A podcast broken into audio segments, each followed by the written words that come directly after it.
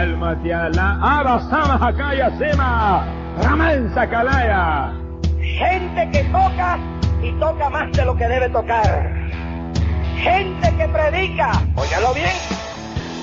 Por ahí anda una multitud de gente con Biblias en las manos, que después que predican y oran por los enfermos, se van a adulterar. Hay más vago en el pueblo de Dios que pero tengo en la cabeza todo lo que estamos aquí el día. Hemos descubierto en otros países hombres religiosos, tanto evangélicos como católicos, homosexuales. Ya no hay tiempo para rock and roll. Ni rock cristiano tampoco. Repente al diablo y todo el. Allá, en el estado de Lituania, arrestaron un obispo católico por la seducción de 33 monaguillos. No ponga los ojos en este mundo asqueroso y depravado que va a hundir con el mundo. Gracias por descargar el podcast A Teorizar. A Teorizar es un podcast donde se hablan temas de ateísmo, agnosticismo y escepticismo todas las semanas. Nos puedes visitar en ateorizar.com o seguirnos en Twitter en Ateorizar. También te puedes unir a nuestro grupo de Facebook o enviarnos mensajes a través de nuestro email ateorizar.gmail.com. Si quieres contribuir con nuestro podcast, la forma más fácil de hacerlo es yendo a nuestra página ateorizar.com y haciendo tus compras a través de Amazon utilizando nuestro enlace. No te cuesta nada y a nosotros nos dan comisiones.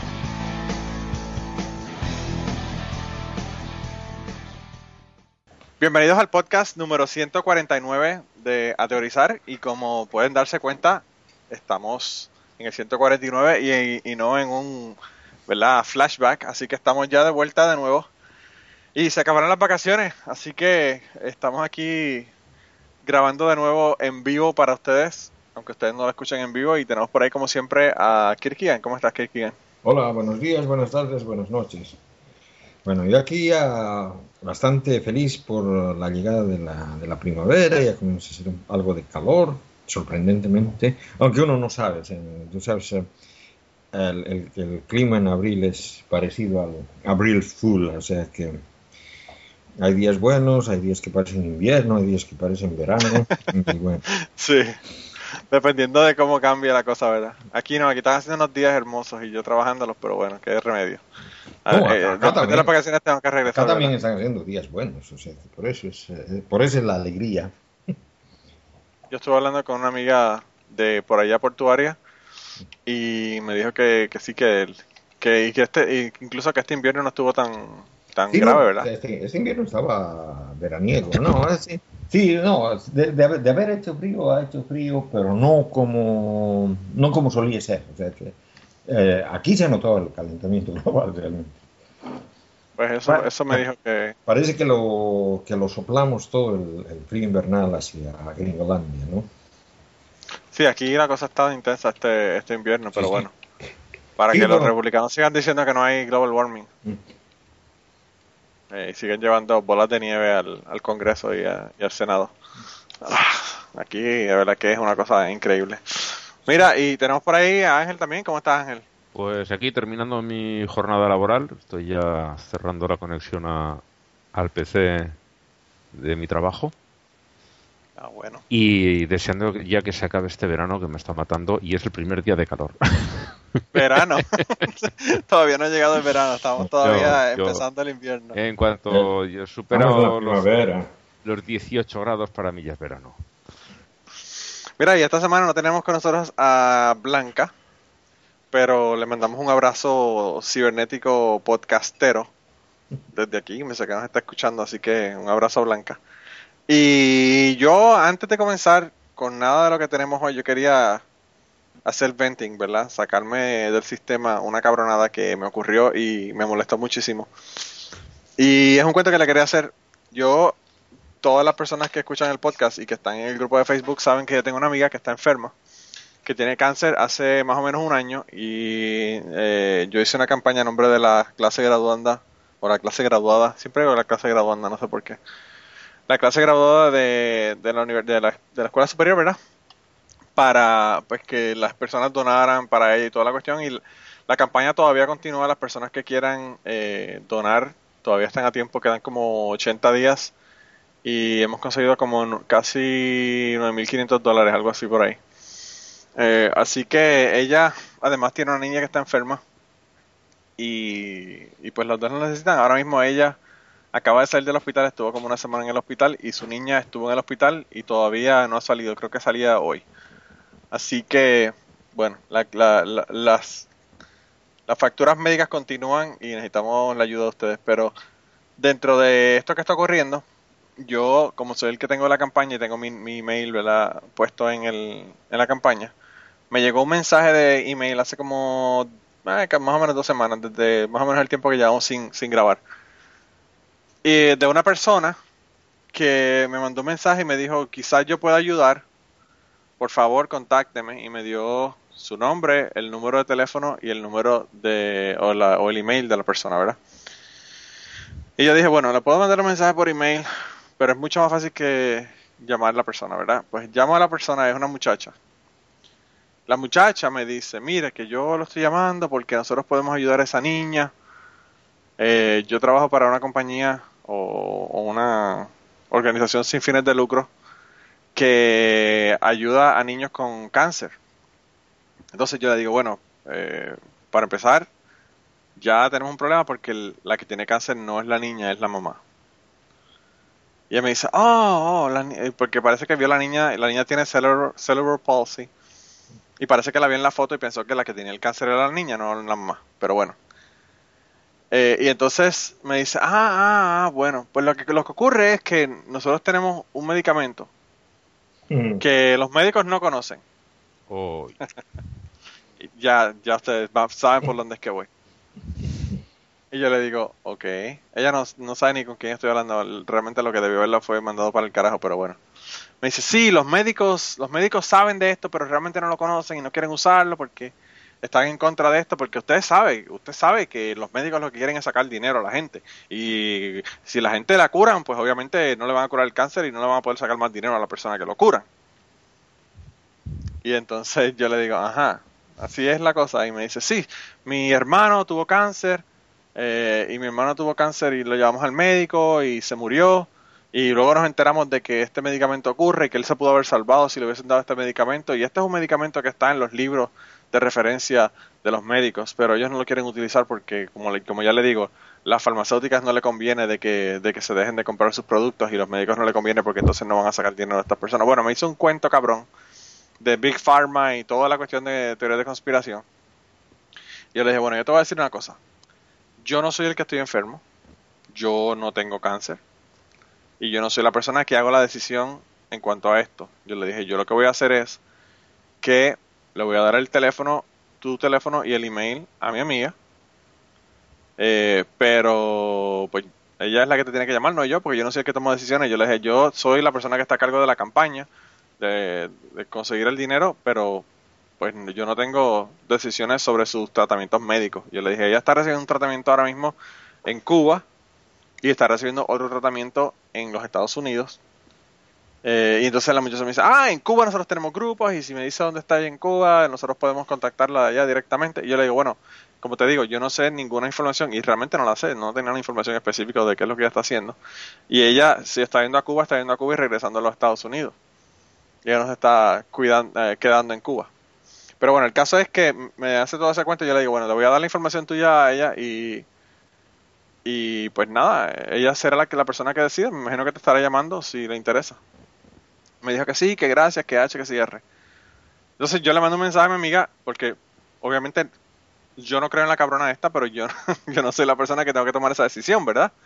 La que tiene que tomar la decisión es mi amiga, que es la que está enferma.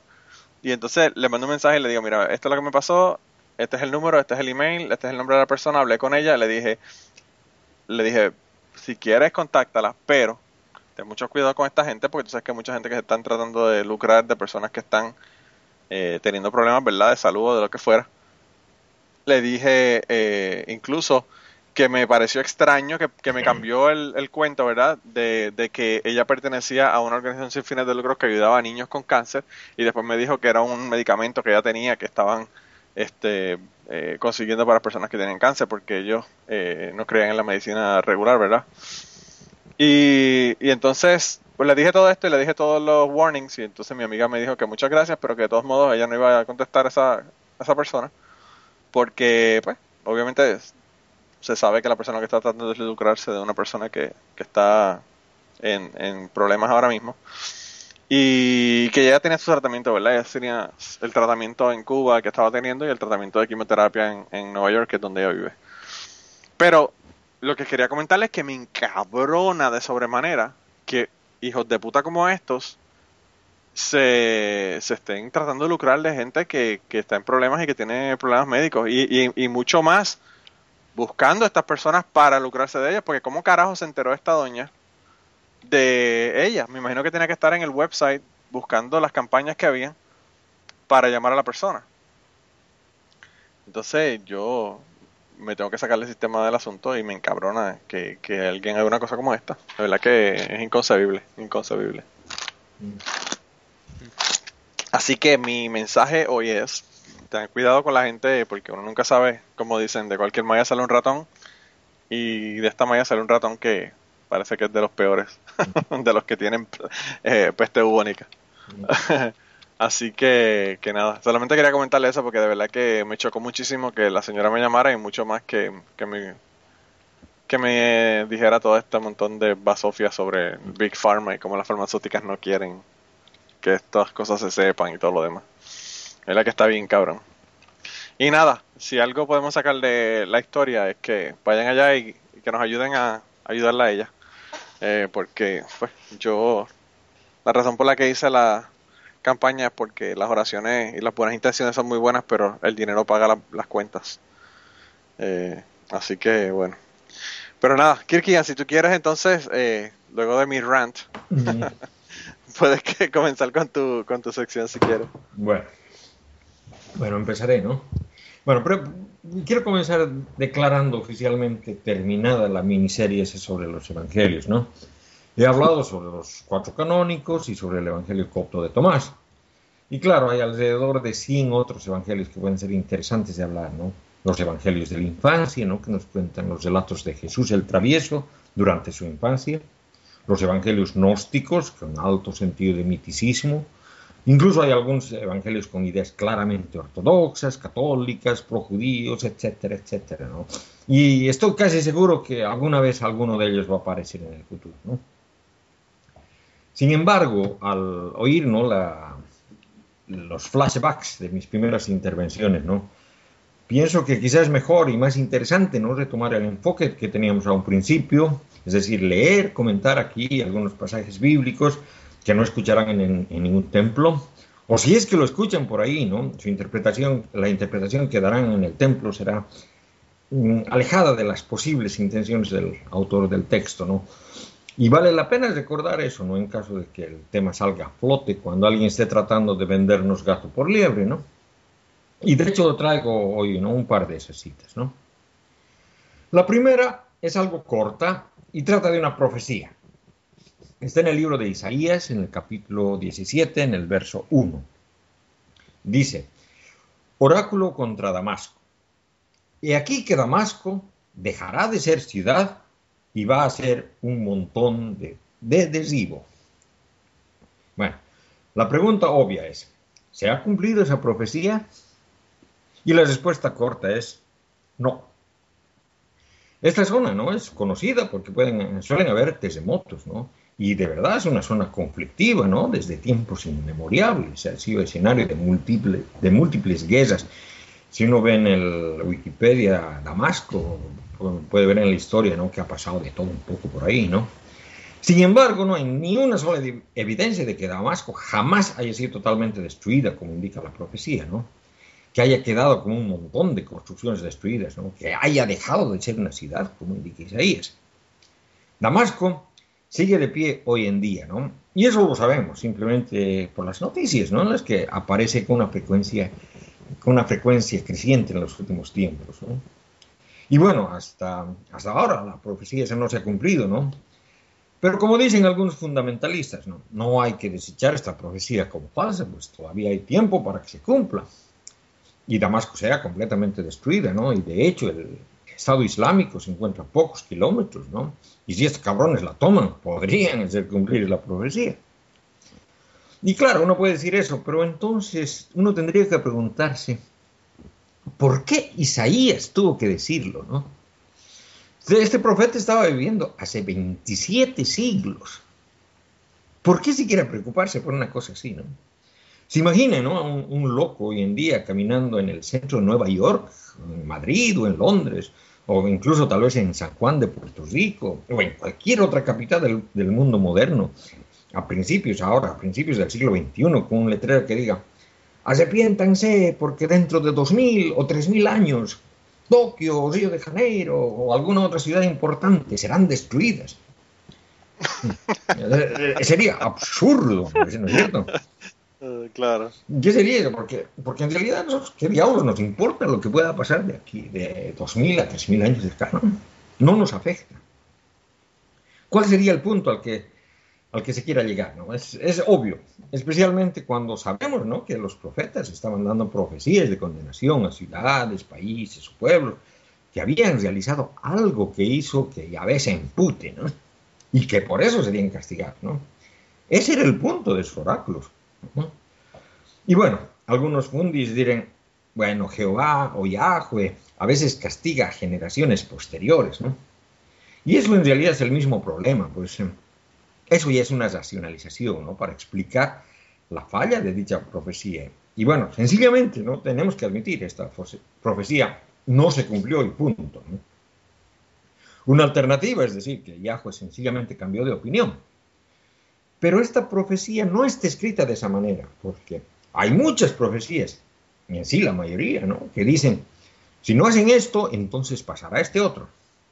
Más o menos como que hacen los fundamentalistas hoy en día, ¿no? Si aprueban el matrimonio gay, entonces vendrán tsunamis. Pero esta profecía no es así. Aquí Dios está tan emputado que sencillamente se cansó de Damasco y por eso la va a destruir. Y eso no pasó. Y claro, uno puede decir, algún día el Sol se va a convertir en supernova y nuestro planeta dejará de existir. Y como Damasco está en nuestro planeta, entonces la profecía será cumplida, ¿no? Pero ¿cuál sería el punto de darla en primer lugar? bueno, la segunda cita del día es un poco más larga, pero no requiere mucho comentario. Y es llamada la ley de los celos. No sé si la conocen. La encontramos en el libro de los números, ¿no? Bueno, la idea es de que si un hombre sospecha que su mujer le ha sido infiel, entonces puede llevarla donde el sacerdote para que éste realice el ritual descrito acá y que se los leo, ¿no? Está en el, lo, que voy a leer está en el libro de los números, capítulo 21, mmm, del verso 21 adelante. ¿no? El sacerdote entonces proferirá sobre la mujer este juramento, y dirá el sacerdote a la mujer, que Yahweh te ponga como maldición y execración en medio de tu pueblo, y que haga languidecer tus caderas e infle tu vientre. Que entren estas aguas de maldición en tus entrañas para que se inflen, para que se inflen tu vientre y hagan languidecer tus caderas. Y la mujer responderá, amén, amén. Después el sacerdote escribirá en una hoja estas imprecaciones y las bozará con aguas amargas. Y hará beber a la mujer las aguas de maldición y funestas, y las aguas funestas entrarán en ella para hacerse amargas.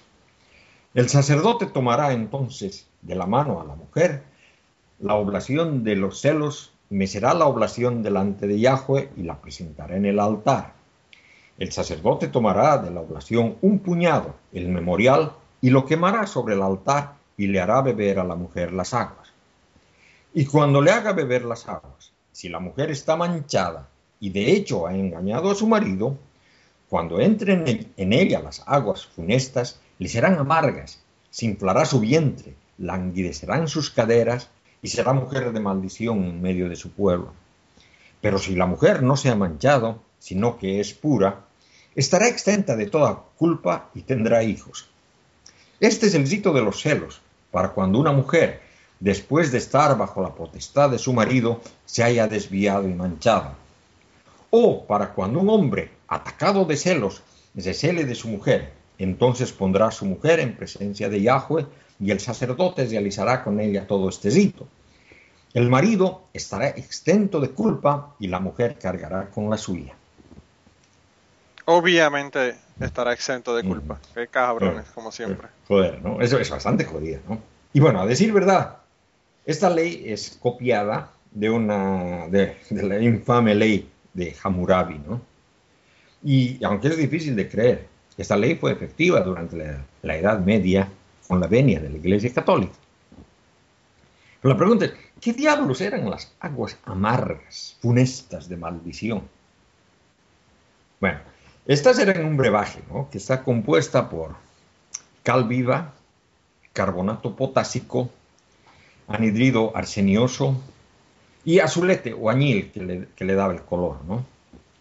La ingestión de esta significaba indefectiblemente una muerte horrenda, desgarradura de las mucosas del aparato digestivo, calambres, vómitos, deposiciones que concluían en asfixia, ¿no? Y a veces el anhidrido arsenioso era sustituido por el veneno de la víbora gariba, que es muy abundante en el desierto de Sinaí, ¿no? Y los efectos de la segunda composición semejantes a los de la primera, ¿no? En síntesis, se mataba a las mujeres ante la solo sospecha de adulterio. En realidad, el, caso es, esta ley es tan cochinamente machista que podía y era usada simplemente para robar, ya que, como se sabe, a la hora de contraer matrimonio, las mujeres judías aportaban una dote que podía ser bastante importante, ¿no? Además, en el judaísmo tradicional existía el repudio de la mujer por parte del marido, ¿no? Es decir, el, el divorcio, ¿no? El- en el contrato matrimonial, ¿no? Eh, se queda- quedaba especificado que en caso de repudio de- del marido, o sea, de divorcio, se le obligaba a devolverle a la mujer la dote, más una cantidad extra, ¿no? Que en ocasiones podía llegar hasta el 100% de dicha dote, ¿no? Entonces se daba la circunstancia que muchos judíos buscaban casarse con mujeres acaudaladas, ¿no? Cuya dote era cuantiosa, con el único propósito de quedarse con esta, ¿no? Para ello, pasado un tiempo prudencial, acusaban a la esposa de adulterio, con el resultado obvio de la muerte de la mujer, ¿no? Y bueno, a decir verdad, ¿no? Esta ley fue abol- abolida para los judíos a fines del siglo I de nuestra era, ¿no? El Sanedrín, dirigido por el Rabbi Yohanan Ben, Sa- Ben Zakkai, ¿no? Y eso, a pesar de estar en la Biblia, la han abolido, ¿no? Esto se lo puede leer en el Talmud. Usualmente, ¿no? Yo cuando leo este tipo de cosas recuerdo este tipo de leyes sobre todo, ¿no? Mm, em, recuerdo a los amorosos cristianos que dicen que su objetivo es de que las leyes de sus países estén basados en la Biblia. Y es que, como sabemos de sobra, ¿no? la ma- mayoría de ellos no tienen la más mínima idea de las leyes que existen en la Biblia, ¿no? Y el, Porque que las pasa- y el que las conoce todavía peor. Ya que los... Vaya deseos tiene. Claro, claro, sí, tipo Fred Phelps. Sí. Pero fíjate, Kiki, a mí lo que me sorprende de la ley es que le hagan una prueba, entre comillas, a la mujer, ¿verdad? Porque generalmente en los países del Medio Oriente no hace falta ni siquiera prueba. lo, que, lo que dicen es vamos a apedrearla y la apedrean y la mataron. Sin más, ¿verdad? Sí, pero no, se le hacen tomar veneno, ¿no? Sí, wow. Eh, eh, eh, bueno, eh, o sea, estos, estos pasajes están escritos, como hemos dicho mil veces, con tinta invisible, y esto es solo accesible a los, a los ateos, ¿no? Que escuchan a teorizar, ¿no? Y que leen la Biblia. Mm, sí, bueno, es, es, eh, es, em, parecido también a, las, a los juicios que les hacían a las, a las brujas y todo eso, o sea, que, que si les, les, les, les tiraban a la- al agua, si es que se... Si es que se hundían, entonces no eran brujas, pero bueno, ya murieron. Si es que flotaban, eran brujas, entonces las sacaban, las, las hacían secar y después las quemaban. O sea, lo mismo que igual. Es, es, es una cosa así, o sea, es horroroso. Eh, son cosas que se le cae la quijada a uno cuando las escucha. Pero sí, yo, yo había, había escuchado de la prueba, pero lo que pensé que era al revés, no lo que tú estabas comentando. Pensé que si flotaban, era que no eran brujas, pero entonces es al revés, si se hunden. ¿Qué cojones? Era una manera de librarse de, de la esposa. No, sí, sí, sí. Claro, claro, Ángel, pero lo que te quiero decir es que para mí, yo pensé que era al revés, yo pensé que era que si flotaban, Claro. no eran brujas. Pero entonces no, te- no se libraban de ella. Claro, por eso es que pienso que está cabrón, que no tienen solución la- el asunto, ¿entiendes? No tienen posibilidad de, que, de salvarse. Ninguna. No, ¿Qué no. cojones? No, si, si, si mueren ahogadas es, es de que no, no tienen ayuda del diablo, ¿no? El diablo es el que les ayuda a no morir ahogadas, ¿no? Entonces, Wow. como no murieron ahogadas, entonces las queman para... sí, o sea, es, eh, Una mujer que le pongan en esa prueba ya está jodida. Sí, sí, ya no hay, ya no hay más remedio ahí, ¿verdad? No, y, y como en este caso, ¿no? O sea, la- la- las aguas, es, o sea, es, es un veneno. O sea, que ¿quién se va a salvar del veneno? Porque dice, ¿no? Si, si alguna era inocente se podía salvar, pero ninguna salía inocente, porque le están dando veneno. Claro, claro. Bueno, pero los pentecostales dicen que podrán tomar veneno y manejar serpientes sin que les pase nada, ¿no? Bueno, invitarles Bueno. veneno. Invitarles veneno. Aparentemente los pentecostales no pueden ni siquiera pegarle tres tiros a la casa suya sin que lo lleven al, sin que lo lleven a la cárcel. ¿Qué fue lo que le pasó al tipo este que, que manejaba serpientes? No, yo, yo digo, Después- yo, yo digo, digamos, a, a una persona que, que tiene ese, tipo de ideas, sencillamente invítale un vaso con cianuro a ver si, si se lo toma. O sea, que le, le Claro, dice, claro. esto contiene cianuro, aunque no tenga cianuro, no se lo va a tomar. No, y, y que, que a mí lo que me preocupa es que, bueno, eh, esta gente son tan anormales que son capaces de tomárselo. Eh, son tan poco racionales que son capaces de, de tomárselo. El otro día vi, hace como dos días, una, una noticia que pusieron ahí de que una señora testigo de Jehová que estaba embarazada no quiso una transfusión y se murió ella y el, y el feto. Sí, sí. O sea que se jodieron dos por culpa de la doña y sus ideas pendejas. Sí, y, y salían comunicados de los testigos diciendo que le agradecían mucho que hubiera sido tan consecuente con su fe y no sé qué barbaridades más. Claro, claro. Sí, es que ellos le dan, le dan las gracias a, a la gente por demostrar que pues, sus creencias. Sí, me hace, Pero pues no se dan cuenta de que es una tontería. me hace- cabrón. me hace recuerdo una novela del, del siglo IV en la que había una mujer en la que, que era acusada por ser cristiana a ser eh, sacrificada con los leones. Y, y bueno, entonces está, está esperando y, y estaba, iba a tener su bebé. Entonces esperan que tenga el bebé. Tiene el bebé y bueno, al bebé se lo llevan sus, sus, padres de ella, ¿no? Sus, abuelos del bebé. Y ellos le, le piden, por favor, o sea, acepta, porque si es que ella hacía una ofrenda al César, la soltaban, pero ella no, y, está bien, bien decidida a morir por, por ser cristiana, ¿no? Y muere. O sea que es exactamente lo mismo, o. Claro, claro. Sí, hay gente que tienen convicciones. Bueno, qué carajo. No tenemos que ir tan lejos. Hay gente que se monta en un avión y se matan ellos y un montón de gente en el avión Mm. contra una torre por las ideas. O sea que Bueno. loco, de locos está lleno el mundo. Bueno. Miren los cabrones de, de, de ISIS. Sí. Y, hay, y hay otros y hay, y hay otros que desliban el avión todos por una simple depresión. También, eso, eso sí, eso sí que eh, me jodió la vida.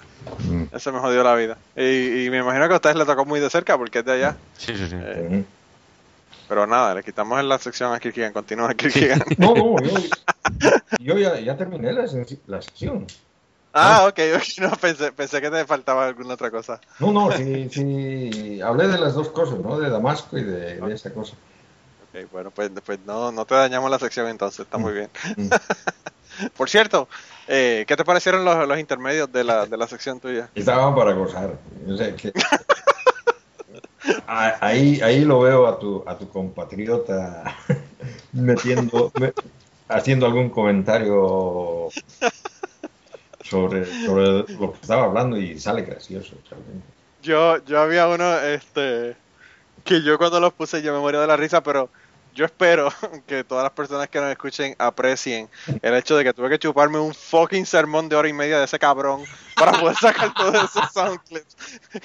Yo espero que mi sacrificio no haya sido en vano y que por lo menos a la gente le haya gustado y le haya dado risa. Porque de verdad que está triste ese caso. Ay, yo, yo le voy a seguir poniendo clips porque saqué un montón, saqué un montón de él. ¿Qué le has puesto? ¿De, de Gigi Ávila? Y es que todavía no he llegado. Sí, sí, le puse de Gigi Ávila. Pero nada, una frase o un comentario o... Si son dos, Eh. dos o tres palabras, pero que le caen cabalito. Tiene, Ángel, nada más por escuchar esas secciones tienes que escucharlo No, no, esto, pues, porque Lo, lo quería escuchar, pero eh, todavía no he llegado. Si voy, llevo un retraso enorme. pues, pues nada, pues llegarás, llegarás en algún momento, pero sé que sé que te van a gustar los intermedios porque En- cambio, que- En cambio yo, o sea que incluso he tenido que, que ver, he alcanzado a ver el, la, la, famosa documental del, de los cientólogos, ¿no?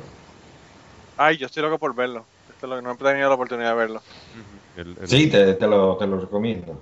Es, es, es, es, interesante. Es interesante. Es, realmente es horroroso cómo, cómo, cómo las sectas funcionan. ¿no? Y...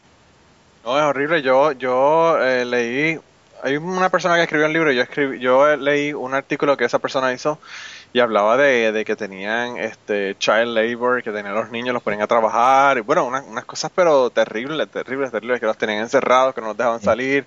Ellos tienen como un campamento, una un compound, ¿verdad? Una casa, un, y los metían ahí, no los dejaban salir. Bueno, una cosa horrible. Digamos, horrible. digamos alguna vez yo, yo, he tenido algún cierto, cierto tipo de, de contacto con gente que salía de sectas más que nada eran testigos de Jehová y de los, de los infames niños de Dios también, ¿no?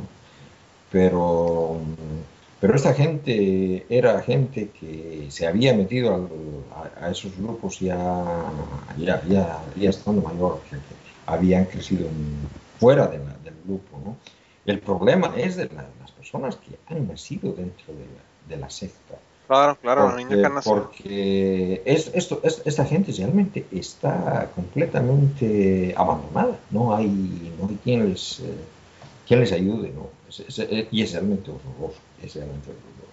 Ni qué pensar. No, y, y, y, el problema es que el entrenamiento y, y, toda esta cosa, la culpa y todo lo que ellos le ponen desde niño es brutal. O sea, sí, sí, sí. no es lo mismo tú llegar y, y ver todas las cosas y llega a un punto que rompes con el asunto a, a tu verla desde pequeño cuando no tienes ningún tipo de protección psicológica en contra de eso, ¿verdad? Claro. Ni, ni referencias externas de, de, cómo son las cosas de otra manera.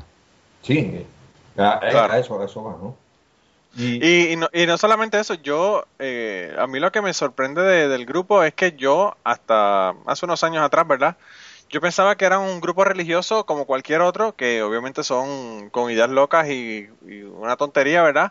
pero no sabía los maquiavélicos hijos de putas que eran, oh, que oh. es como cualquier otra secta, como Jim Jones o cualquier otro de estos oh, hijos de putas son, locos. Son incluso peores, o sea, si tienen, tienen eh, ¿cómo se dice? Una, una, cuestión tipo, tipo mafia, o sea, de que realmente, sí. realmente, o sea, de que a, a sus detractores, a la, a la, gente que ha abandonado el grupo, les siguen persiguiendo y les joden la vida con juicios. Le hacen la vida Sí, o sea, que le, le, no les dejan vivir directamente. O sea, que es, es eh, realmente, realmente una mafia. Él, eh, a mí, ustedes me, me, escuchan hablando mucho de Adam Carolla y Adam Carolla en un momento dado él estaba comentando que en esto fue hace como un año atrás que él lo comentó que cuando él hacía Love Line con Dr. Drew que eran básicamente personas que llamaban y tenían llamadas y y ellos le daban recomendaciones, ¿verdad? Ya sean médicas o lo que fuera, que, que ellos quisieran consejos, ¿verdad? Mm.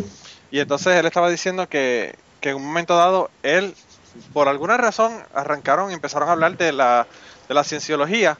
Y entonces, eh, aparentemente, lo, lo escucharon la gente de la cienciología y mandaron una carta al, a la estación de radio, porque era, era cuando él estaba en radio todavía y mandaron una carta diciéndole que se retractaran, que los iban a demandar, bueno, 20 mil cosas. E incluso le mandaron dentro de la carta un comunicado y ese comunicado eh, decía palabra por palabra lo que ellos tenían que hacer para retractarse de lo que mm. habían dicho. O sea, que ni siquiera te dicen retráctate y di lo que quieras. Retráctate y aquí está lo que tienes que decir. Y entonces él dice que él, Dr. Drew, se cagó encima y la gente de la estación, obviamente, porque están amenazando con demanda, y Adam Cora, que está de puta, dijo que no, que para el carajo. Y lo que hizo fue eh, totalmente lo contrario: coger la carta, leerla y decir lo que pasó y ponerlo y barrer el piso con ellos. Y entonces él eh, estaba, eh, fue hace como un año que él habló de esto y él estaba jactándose de que cuando no era, no era eh, popular el burlarse de esta gente y de tratarlos como lo que son, pues él ya lo estaba haciendo hace 10 años o 15 años mm. atrás cuando esto ocurrió. Pero, pero de verdad que son una organización casi terrorista. Mm, sí. No, y, y hablando de, de, organizaciones terroristas, o sea que coloqué en el, en el Facebook un, una noticia eh, que luego tú la pusiste también en, el, en la página de, de Facebook sobre, sobre este yi- yihadista que pues, anunciaba su matrimonio con una niña de 7 años en Siria. Ah, sí, el hijo de puta ese que la niña, pobre niña, esa cara de esa niña me rompió el Ya, alma. no, sin embargo, es, es, es noticia falsa y, y eso es lo que una, una de las cosas que me hace, me hace renegar porque lo, lo estuve viendo y resulta de que mm, hay un video completo con lo que pasa. Lamentablemente solamente hablan en árabe. Y esta niña es musulmana y están en una reunión de los yi- yihadistas del Islam, o sea, del ISIS, diré, ¿no? Y, Oh, y, y la niña sale y recita una, una parte del Corán. Iba a recitar, parece, dos partes, es lo que, lo que, me- eh, lo que decían que la gente que entiende árabe, que iba a recitar dos partes del Corán, recitó la primera parte, iba a comenzar la segunda parte y este muchacho se le acercó y le dijo algo en, en el oído y desde ese momento la cara de la niña cambió y luego se puso a llorar. Parece que se equivocó en unas dos, dos palabras y le dio vergüenza y se Ah. puso a llorar. Y entonces no, no se trataba precisamente de eso, sino que era una, una, una campaña para, para ellos, era a favor de ellos. Bueno, pues yo me alegra, porque de verdad que la cara de la pobre niña llorando me rompió el alma y, y el pensar, ¿verdad? De lo que lo que le esperaba a la niña, si es que era cierta la noticia, Sí, sí, pues, no. terrible, terrible. Sí, sí, pero digamos, lo que, lo que a mí me, me hace renegar es de que los tipos estos son los cabrones. Había una, una noticia que la puse precisamente detrás de esa, porque las encontré las dos casi simultáneamente, sobre una niña de nueve años que apareció esperando familia y que le, eh, era, esto era en, en Irak y que había sido violada por al menos 10 personas del Estado Islámico. Y los, eh, los médicos eh, le, estaban dando por muerte, o sea que sencillamente su cuerpo no aguanta la cuestión del parto y incluso con la cesárea no tenía mucho chance. O sea que realmente... A mí me, lo que me sorprende es que aguante el, el abuso incluso. Sí, de- sí, sí, de- sí, sí, o sea... una cosa increíble. Mm. O sea que ahí viene el, viene el, el problema, ¿no? porque eso es un asesinato directamente. Y, y esa noticia parece, parece más bien que es, que es verdadera, pero de todas maneras, o sea que la gente del Estado Islámico comete barbaridades y, y la gente que yo no sé por qué motivo se inventa o le quiere hacer campaña en contra, que saque noticias falsas, eh, es una, una cuestión que no tiene sentido. No, no, no tiene sentido. En lugar de, de estar a, a favor, más bien lo coloca en contra. Es una, una, una guerra de información completamente tonta. Y, y, y el daño que le hace a... Porque realmente el Estado Islámico no hay que hacerle campaña Solitos con hacen mentiras, capas. ¿verdad? Con los cabrones que son. Sí, no, solitos. Eh, ¿Para qué lo nada que, lo más? que yo le comentaba, claro, es lo que yo le comentaba a Blanca cuando hicieron aquella campaña donde contrataron actores para, para hacerse pasar por hombres que estaban tratando de prospasar con mujeres que estaban borrachas. Mm. Eh, que luego se averiguó que eran, que eran actores, que no era, no era una campaña, o sea, no era, no eran videos que se habían tomado de personas que estaban tratando de tomar ventaja de estas chicas. Y yo lo que pienso es que el daño que le hace al feminismo y a las campañas verdaderas este tipo de, de estupidez, ¿verdad? Sí, no, Eh, pre- precisamente es, es eso lo que, lo que pasa, ¿no? O sea, de que, digamos, si, si comienzan a sacar ah, más eh, noticias falsas de este tipo, al final las noticias verdaderas van a pasar por falsas. Y es una cosa que no, no, tiene, no tiene sentido, ¿no? No tiene sentido. Sí, Es, es frivolizar con un problema real que al final lo único Claro. que consigues es eh, que cuando llega alguien y hace una denuncia real, que son la inmensa mayoría, ya la hacen Ya sospechosa. la, la esa- dudamos, ya dudamos. Sí. Claro, es eso, es eso. Sí, sí, lo, dan- lo dan por falsa por, por los antecedentes. De, de, todas, de todas maneras, o sea, eh, coloqué también en, en- en el mismo, porque estábamos hablando y fue Jorge Sepúlveda que, que me advirtió que es falso y me, pude, me puse a buscar entonces y sí, encontré que realmente es falso. Y, y encontré el video original. O sea que lo, lo coloqué ahí. Entonces, ahí se puede, se puede ver ¿no? realmente lo que, lo que pasa y, y de dónde han sacado la, la noticia. ¿no? Bueno, y un saludo a Jorge, que sé Mm. que siempre nos escucha, ¿verdad? Y que es parte del grupo también. Mm. Eh, Sí, gracias. mira, Ángel, ¿y tú nos tienes una sección esta semana? Sí. También Pues, traigo, y además es el, el, Arranca. el último capítulo de, de biografías de ateos famosos. Se podría estirar más, pero digamos que como muestra vale un botón y aquí no es un botón, esto es una levita, la vamos a botonar de arriba abajo. Yo Bien, estoy, yo estoy ofendido, Ángel, porque en Ateos Famosos no me incluiste. eh, Eh, no, ni, Mira, ni a mí, igual- ni a mí, ni a mí. igual, igual pues haré un par de ¿Verdad? capítulos más, venga. Bueno, el último ya de cierre es Richard Dawkins, el, el más ruidoso de los, de los cuatro jinetes del, del apocalipsis, que nació en, en Kenia, en Nairobi, en 1941, eh, aunque es de nacionalidad británica. Es eh, biólogo eh, especializado en zoología y en etología, que para el que no lo sepa es la ciencia que estudia el comportamiento de los animales, no tanto sus aspectos biológicos, sino de, de comportamiento. Eh, de siempre ha sido divulgador de la teoría evolutiva y es el creador del concepto del meme, que no tiene nada que ver con los famosos memes de Internet, sino que es eh, una metáfora que, bueno, no tanto metáfora, sino el, las, digamos, construcciones culturales que pasan de generación en generación y que se comportan en muchos casos igual que los genes biológicos. Pensé que ibas a decir que era el, el- el inventor o el descubridor de la me- me- me- metáfora. y que de ahí era que salía el nombre. No, es, eh, se puede utilizar como metáfora o, o directamente como idea, porque sí que es cierto que los, las ideas, los descubrimientos pasan de una generación a la otra y sí, eh, se van modificando ligeramente y se comportan en ciertos aspectos igual que los genes en, en la biología. Eh, en el mismo libro que apareció la idea de los memes, eh, apareció otra que sí que es una metáfora, que es la del gen egoísta, que ilustra la selección natural suponiendo que son los genes los que dominan a los seres vivos para asegurar su propia supervivencia y no la de los seres que los, que los albergamos. Ese libro es, pues ya como dice el nombre de la idea, de esta idea, eh, el gen egoísta. Es posiblemente su primer libro traducido al español desde el año 76. Eh, este enfoque del gen egoísta ha dado a otros biólogos una herramienta muy buena para explicar un concepto paradójico que es el altruismo, porque en principio parece ir en contra de la evolución por selección natural, el sacrificarse por otros.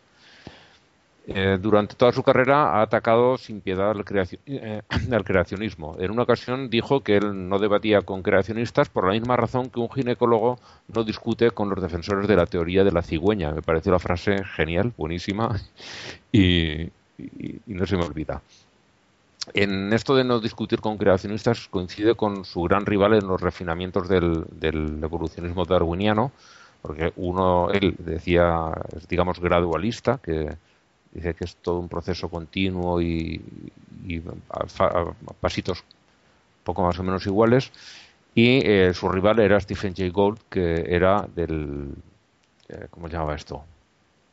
El, ay, puntuado, no recuerdo cómo se llamaba, pero vamos, que de vez en cuando da saltos bastante bruscos la evolución. Eh, cuando hay un cambio fuerte en, en el entorno, Stephen Jay Gould decía que, que los, los seres daban saltos evolutivos para adaptarse.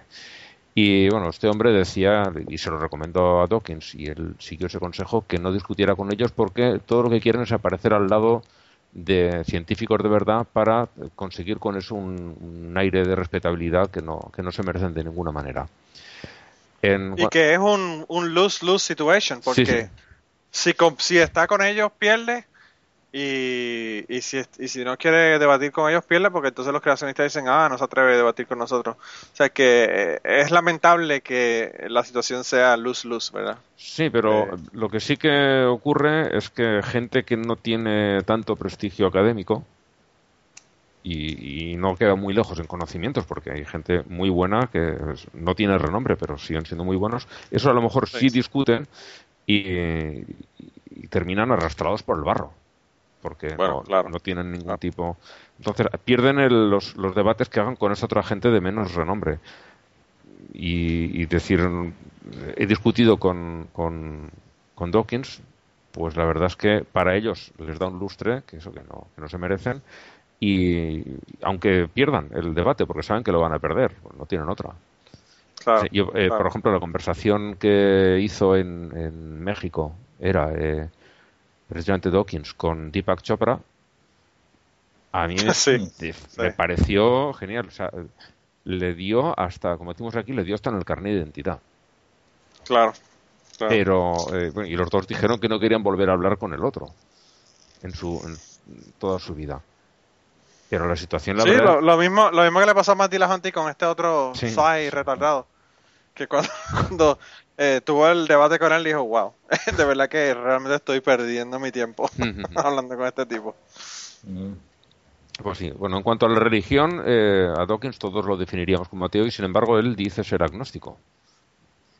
Imagino que por la cuestión de que muchos dicen que ateo es el que afirma que Dios no existe y él, para no meterse en el serio, dice que es agnóstico y se queda, digamos, en, una segunda línea frente a los que argumentan de esta manera. Él desprecia radical- radicalmente cualquier fundamentali- fundamentalismo religioso, sea de la religión que sea. Lo mismo le da musulmán, cristiano, hindú, el que le pongan por delante. Y la vehemencia con la que los ataca ha impedido que se alíe con ciertos creyentes moderados y hasta con algunos ateos que consideran que es demasiado radical. Ha participado en muchas iniciativas para promover el ateísmo y hasta ha iniciado él mismo algunas. Y su presencia en, en- los medios, en televisión, en radio, en documentales, es muy habitual cuando se tocan los asuntos de- del ateísmo, la lucha contra la religión y demás. Eh, ha aparecido en, en documentales y programas de televisión de todo el mundo anglosajón. Entre sus obras más conocidas está el que ya hemos nombrado, el genegodista, El relojero ciego, donde empieza por atacar la idea del reverendo Paley, el que decía que si nos encontrábamos en una playa un, un reloj, todos eh, supondríamos que alguien lo había construido, que había un, diseñador. Era uno de los primeros que proponía el diseño inteligente y en el relojero ciego lo deja, lo, destroza, vamos, el, argumento. Eh, eh, otro también, por cierto, todos estos eh, libros eh, recomiendo a todo el mundo que los lea porque a mí me falta uno, es el, creo que es justamente el relojero ciego. No, espera, no sé si que lo he leído. Por- por ah, no, el es el que no he leído. Los demás los he leído todos y los recomiendo todos porque son muy buenos. Otro también importante es el río del Edén, en el que da un repaso a la evolución humana. Escalando el monte improbable, eh, allí hace una crítica demolador- demoledora de la complejidad irreducible que tanto gusta a los creacionistas, que dicen que medio ojo no ve y, por ejemplo, da un repaso a los ojos existentes ahora y que todos ellos se pueden encontrar de alguna manera en el registro fósil que demuestra que medio ojo sí ve y es mejor que ningún ojo por poner un caso. Eh, habla de muchos otros aspectos, pero el, el del ojo la verdad es que es espectacular. Otro muy bueno es Destejiendo el arco iris, donde ataca las pseudociencias con su estilo habitual de, de ir con un sable en cada mano. Y eh, también El espejismo de Dios, que es una crítica a toda la religión como tal y en la que deja bastante claro, pues, a pesar de declararse agnóstico, deja bastante claro que él es ateo. La traducción oficial al castellano del espejismo de Dios es bastante mala, dicen. Yo he leído directamente una no oficial que corrige varios de los fallos que denunciaban. Su diarrea verbal, porque no se puede llamar de otra manera, lo ha metido, eh, sobre todo recientemente, en varias, en varias polémicas, como el, el famoso Elevator Gate, donde, pues eso, el hombre expuso unas opiniones que nadie se las había pedido y revelan una misoginia que no esperas en alguien que habitualmente es muy racional. Eh, la cuestión de los abusos a menores, que dijo con cierta razón que no a todo el mundo le afecta del mismo modo y como ejemplo se ponía el mismo que lo había sobado un, un sacerdote cuando era niño y no se veía muy afectado. Y una cosa es que no a todo el mundo le afecta igual, pero mm, eh, él con eso quiso minimizar la importancia de ciertos abusos. Y un abuso es un No abuso. solamente eso, Ángel. No solamente eso. Mm. eh, él no es la persona que debe juzgar si le afectó o no le afectó. Porque hay muchas personas que han sido abusados y que están súper jodidos de la cabeza y no se dan cuenta que están jodidos de la cabeza. Ya, pero eh, si él Y considera... al tipo le debió afectar porque está jodido en la cabeza. Pero bueno, que, que vamos a suponer que de verdad no le afecta gran cosa. Pero eso no hace que el abuso deja de tener, deje de tener importancia. El abuso sigue siendo Claro, una barbaridad. claro. Sí. y habría que perseguirlo. Otra cosa dices, no me ha hecho mucho daño, bien, pero sigue siendo un abuso. Y eso eh, es inaceptable en cualquier caso. Y ¿Sabes? La razón es- por la que te digo esto porque tengo experiencias cercanas de personas con las que me tuve que divorciar que estaban jodidas de la cabeza y no se dan cuenta que están jodidas de la cabeza. Por situaciones como esta, ¿verdad? Por, por un abuso sexual eh, temprano. Eh, y bueno, mi, mi ex esposa tenía muchísimos problemas y no quería ayuda no- porque entendía que no, que no había ningún problema. no necesitaba, ¿no? Y pues a veces también hay personas que, como te digo, están, están mal y no se dan cuenta. Y otro otro caso muy sonado fue una vez que recomendó a una mujer, eh, creo que además ha sido el más reciente, eh, que abortase antes que tener un hijo Ah, con sí. síndrome de Down. Ah. Que esa él decía, no, a ver, yo llevaba ya muchos mensajes intercambiados con esta mujer y, y era parte de una conversación muy larga de la que se sacó una única frase que suena así de mal, pero en su contexto no está tan mal. Y bueno, yo no he leído la conversación entera, he oído las explicaciones de él. Creo que incluso ella salió a defenderlo diciendo, no, no, es cierto, que, que se está malinterpretando lo que ha dicho. Pero bueno, eh, es- este hombre pues es así. De vez en cuando Yo creo que me, mea fuera de ti esto. Yo creo que el- su problema es, es una combinación de una lengua muy rápida o unida a un medio terrible para comunicarse que es Twitter. Sí. Eh, y entonces esa combinación es explosiva porque yo he tenido me he entendido con personas por Twitter y es el simple hecho de la limitación de número uno estoy escribiendo, no estás viendo mi entonación y son 140 caracteres. Sí. ¿Qué tú puedes hablar y explicar en 140 caracteres? O sea, eh, el medio tiene sus limitaciones. Sí, Lo que hay, como, como decíamos, hay que, lo que hay que quitarle el Twitter al abuelo. Sí, sí. En, Ah, en- bueno. en- en Twitter no puedes ir con segundas intenciones. Lo que digas lo tienes que decir clarito y ya no. Si quieres darle a alguien un Claro. bofetón, lo dices así de claro. Y si no quieres dárselo, ten mucho cuidado con cómo poner las cosas para, para que el otro no sienta un bofetón. Claro, claro. Y en fin, pues a este hombre hay dos cosas que agradecerle. eh, En el pasado y en el presente, todo su esfuerzo a favor de la racionalidad y del ateísmo, y otro en el futuro, que será el, el día que se que renuncie a seguir usando Twitter, o como dice Blanca, que alguien le quite el teléfono al abuelo, por favor. Sí, por favor.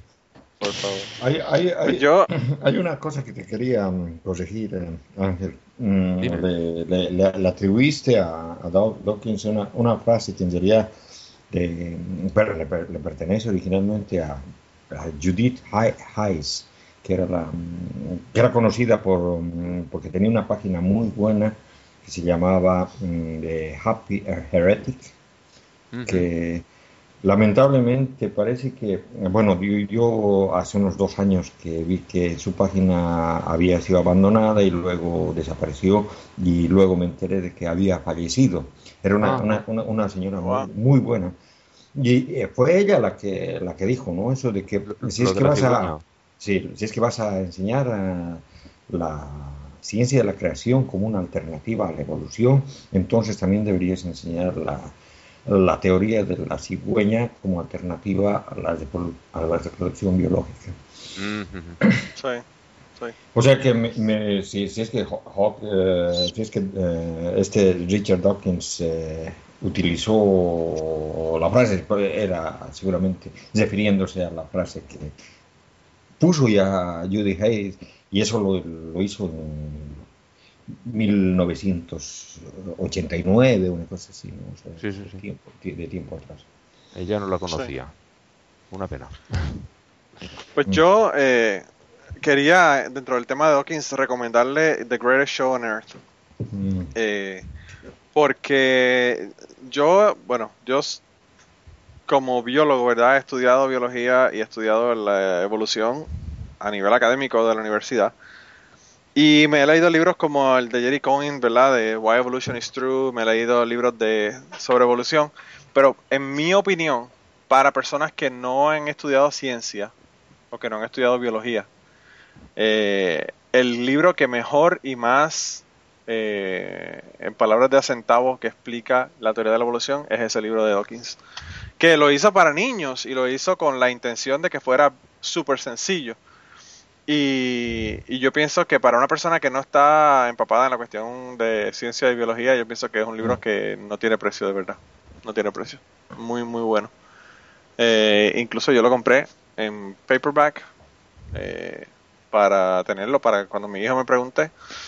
Y si no, se lo dan en la escuela, ¿verdad? Porque yo pienso que puede, puede que le hagan como le hicieron a mi esposa. A mi esposa, yo no sé si las personas nuevas se, lo saben o no, pero las personas que que no han escuchado el podcast desde hace mucho tiempo, pues yo comenté en hace muchos muchos podcasts atrás de que mi esposa cuando fue a la clase de biología y tenían el libro ¿verdad? de biología tenía una sección de sobre evolución y las páginas le pusieron pegamento para que no pudieran leerla.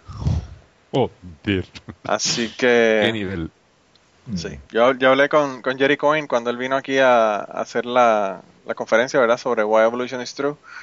Y se lo comenté y él me dijo, tú eres como la quinta persona que me ha comentado sobre esto. Y me dijo, ¿tú, tu esposa no tiene fotos de eso?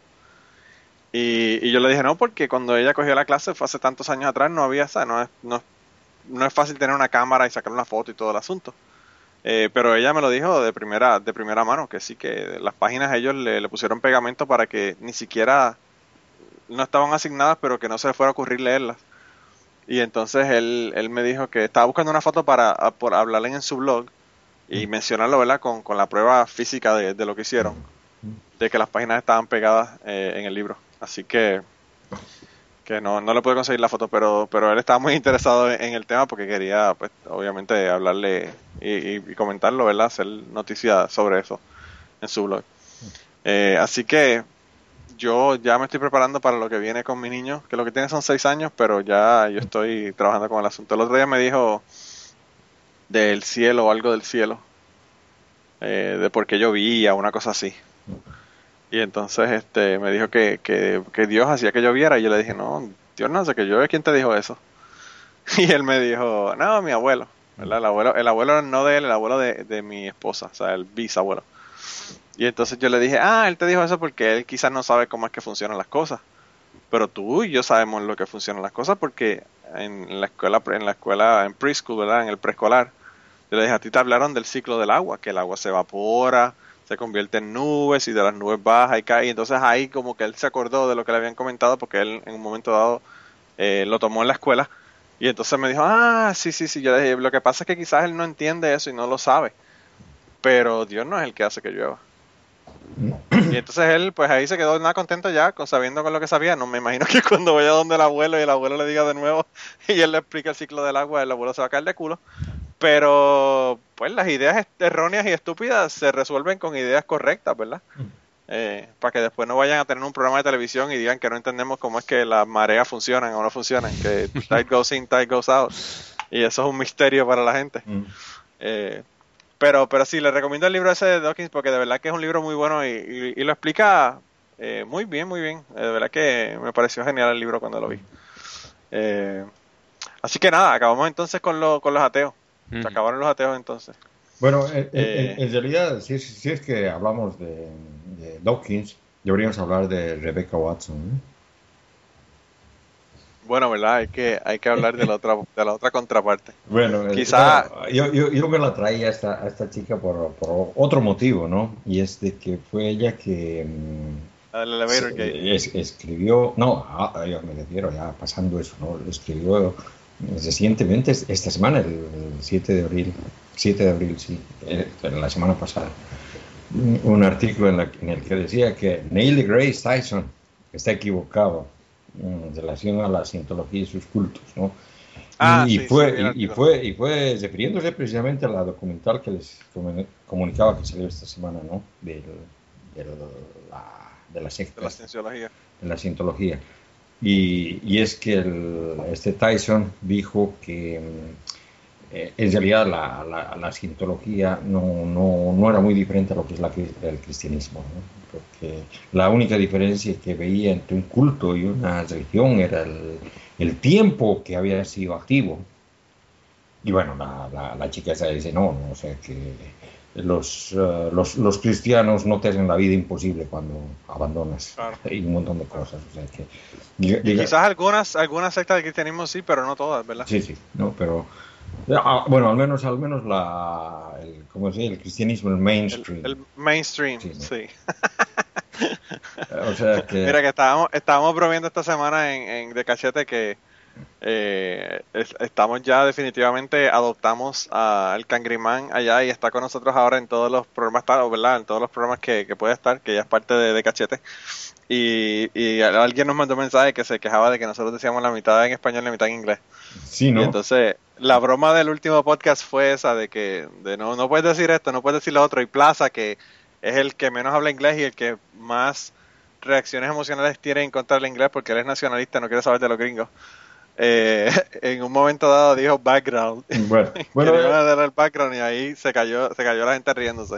Bueno, el, el asunto es de que fue precisamente Rebecca la que me, me animó a, a casar y, y, está en el Netflix, es realmente no es la, la, documental, o sea, los que tienen Netflix pues, sí, lo, lo, sí, lo pueden ver ahí.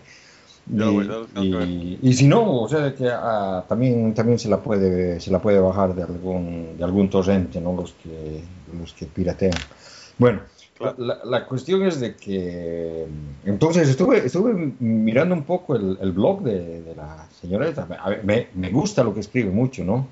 Y al día siguiente de haber de haberse ido contra Tyson, se fue contra otro de nuestros amigos al al, al, cual eh, realmente influye mucho en, el, en, nuestro podcast y es al a, ateo amistoso sí, en castellano a, para hablar yeah. en castellano Herman Meta el, el, Herman el Meta el ateo amistoso ¿no? y escribió un artículo que, bueno, que, mmm, diciendo que, que, el tipo es eh, machista ¿no? sea que lo, lo lo ataca, ¿no? De, de, de, ser completamente machista. Y... Yo no sé por qué, pero Pacios, ¿verdad? El, el, el, network en donde está el ateo amistoso, Rebecca Watson y eh, PC Myers y toda esta gente, a mí me parece que es como que un chisme cabrón. Siempre tienen un chisme ahí terrible. no sé cuál es el asunto. A mí una vez, cuando yo hablé con PC Myers, que vino aquí a dar una conferencia, yo hablé con él y le comenté, ¿verdad? Que ya tenía un podcast y te hacía, teníamos un blog y toda la cosa. Y me dijo, ay, yo voy a hablar con la gente de Patios, ¿verdad? Para que te incluyan, porque sería brutal que empezaran a tener eh, blogs y eso en español y podcast en español y todo lo demás. Y, y, yo cuando terminé de hablar con él lo que pensé fue jamás en la puta vida me voy a meter a esa olla de grillos ahí con todos esos chismes y esas revoluciones que, que lo que hacen es tirarse unos a otros.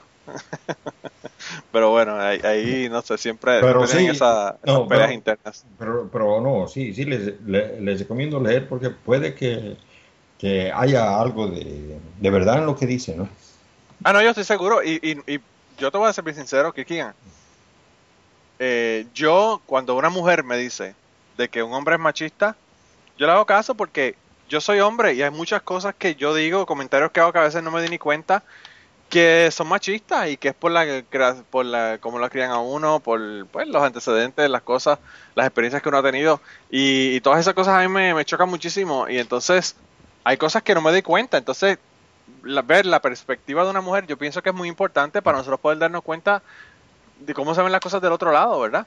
Bueno, entonces, eh, entonces recomendamos a, a, los que escuchen el, el podcast que se den una vueltita por skipchick.org, que es la que es el blog que, que tiene que tiene Rebeca y Rebeca.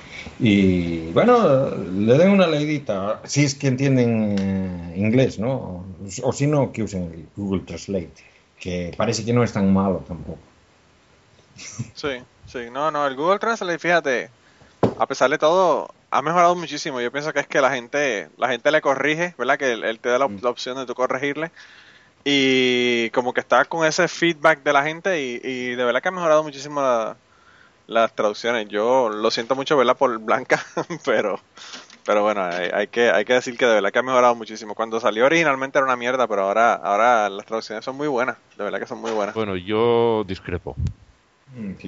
Bueno, sí, eh, eh, He he hecho pruebas eh, a veces muy sencillitas y, y hay veces que sí, que te sorprende y dices, "Oye, estoy bien, y otras que no, que dices, ¿cómo puedes No, fallar y- aquí? y ya- Lamentables, ¿eh? y, a, y a pues veces, quizá mi problema es que no lo he usado demasiado, y entonces. a, pues y a veces, y a veces te, las, te, te traduce alguna frase exactamente en lo contrario de lo que significa. Y yo no Eh, sé Eso, eso no me Sí. ha pasado, pero de, de decir no se parece en nada a lo, a lo que dice el original, eh, eso sí que me ha pasado y, y con quizá, cierta eh, frecuencia. Quizá lo que ocurre es que la persona que hizo las traducciones de, de verdad de Google Translate es la misma persona que hace las traducciones de los títulos de películas de Hollywood. Que cuando tú oyes el título, cuando tú oyes el título en español, te dices, ¿qué carajo tiene que ver esa cosa con la, con el título original de la película? No tiene nada que ver una cosa con la otra. Pero bueno. Mira, y tenemos unos cuantos morones esta semana. Eh, tenemos uno que es súper estúpido, pero lo tuve que poner porque me causó gracia cuando lo vi. Eh, y el primero es, es un sitio que se llama Congo River Miniature Golf. Es una una una compañía, ¿verdad? Que tienen golfitos. Aquí le llaman, en Puerto Rico le llaman golfito, yo no sé cómo le llaman ustedes, pero es el golf este, mini golf. Mini golf. Eh, eh, y entonces tenían un letrero para, para la Semana Santa que acabamos de terminar y decía Cristo ha resucitado, Cristo ha, se ha levantado. Y entonces debajo dice eh, eh, eh, cocodrilos vivos, ¿verdad? Porque tienen cocodrilos vivos dentro de este mini golf.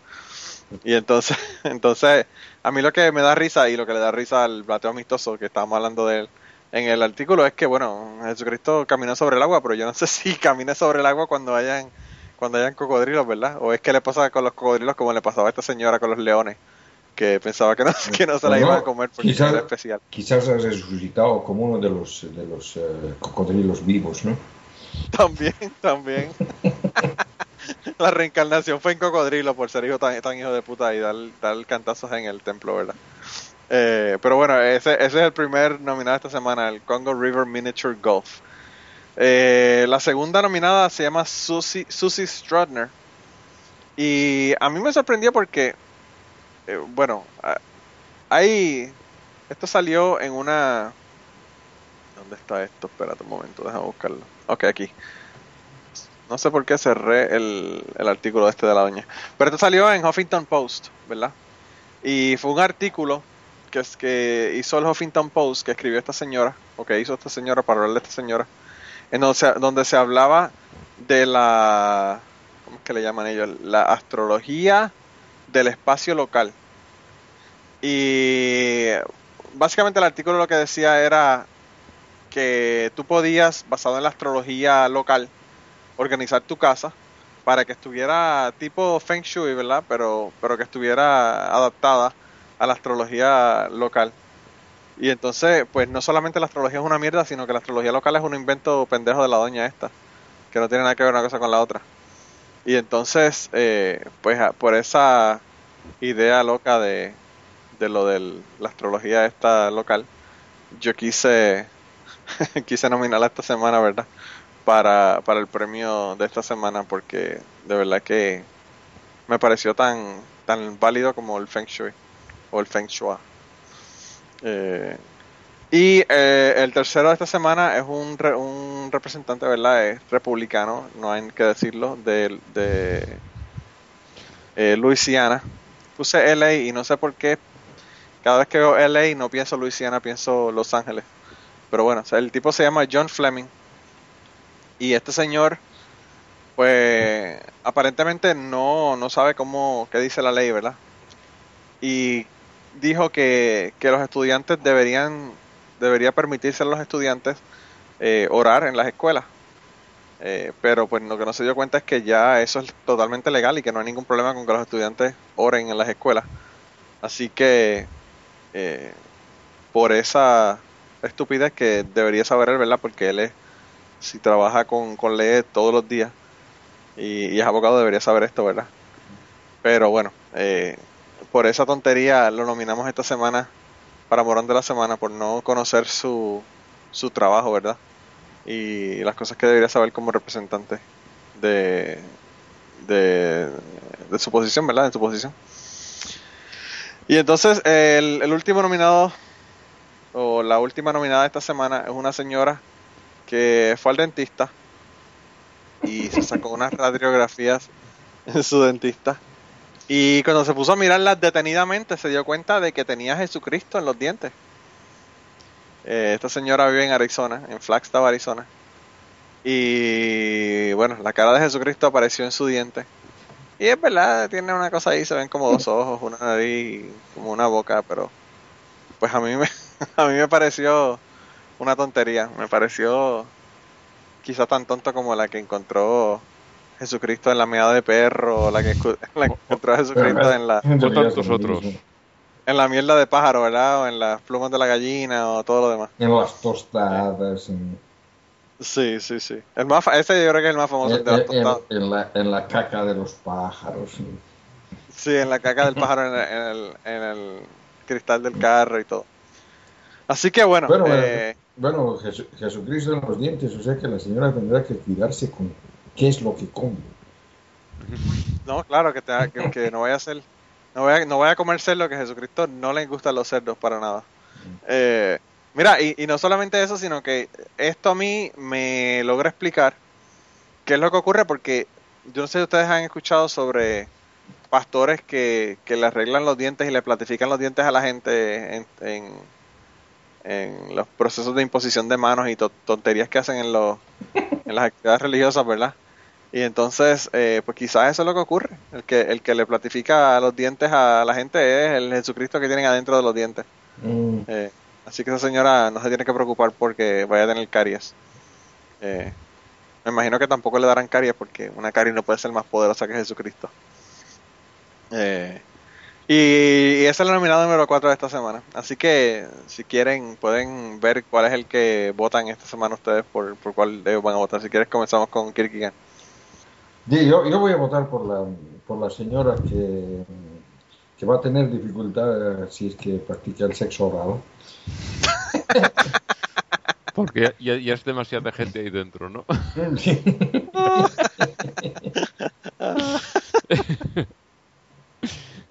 bueno, Bueno, pues Ki- Kim, Kim Ackerman tiene el primer voto de esta semana. ¿Y tú, Ángel? Pues ya tiene dos.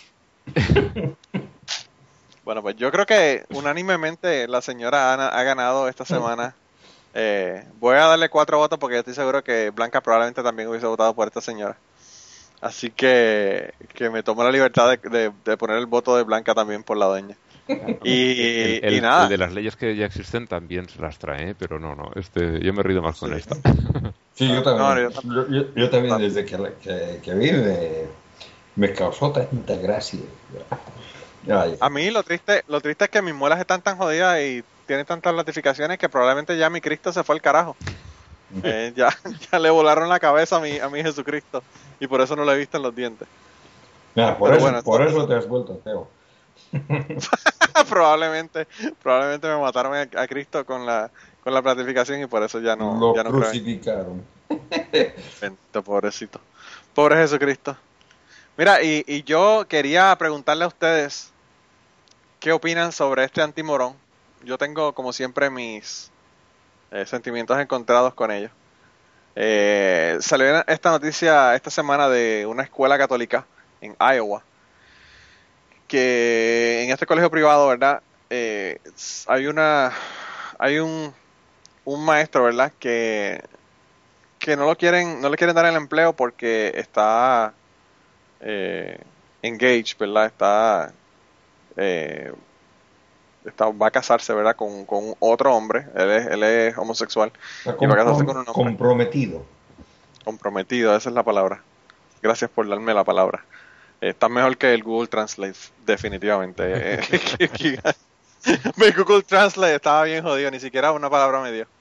Eh, y entonces, eh, pues los estudiantes van a hacer una manifestación, ¿verdad? Para a favor de este de este maestro. Van a van a salirse de las clases en, en forma de protesta para que para que le den el trabajo a este maestro. Entonces, eh, pues yo pienso que, que está chévere que hagan el, el walkout, ¿verdad? Pero lo que van a hacer además del walkout es que van a orar.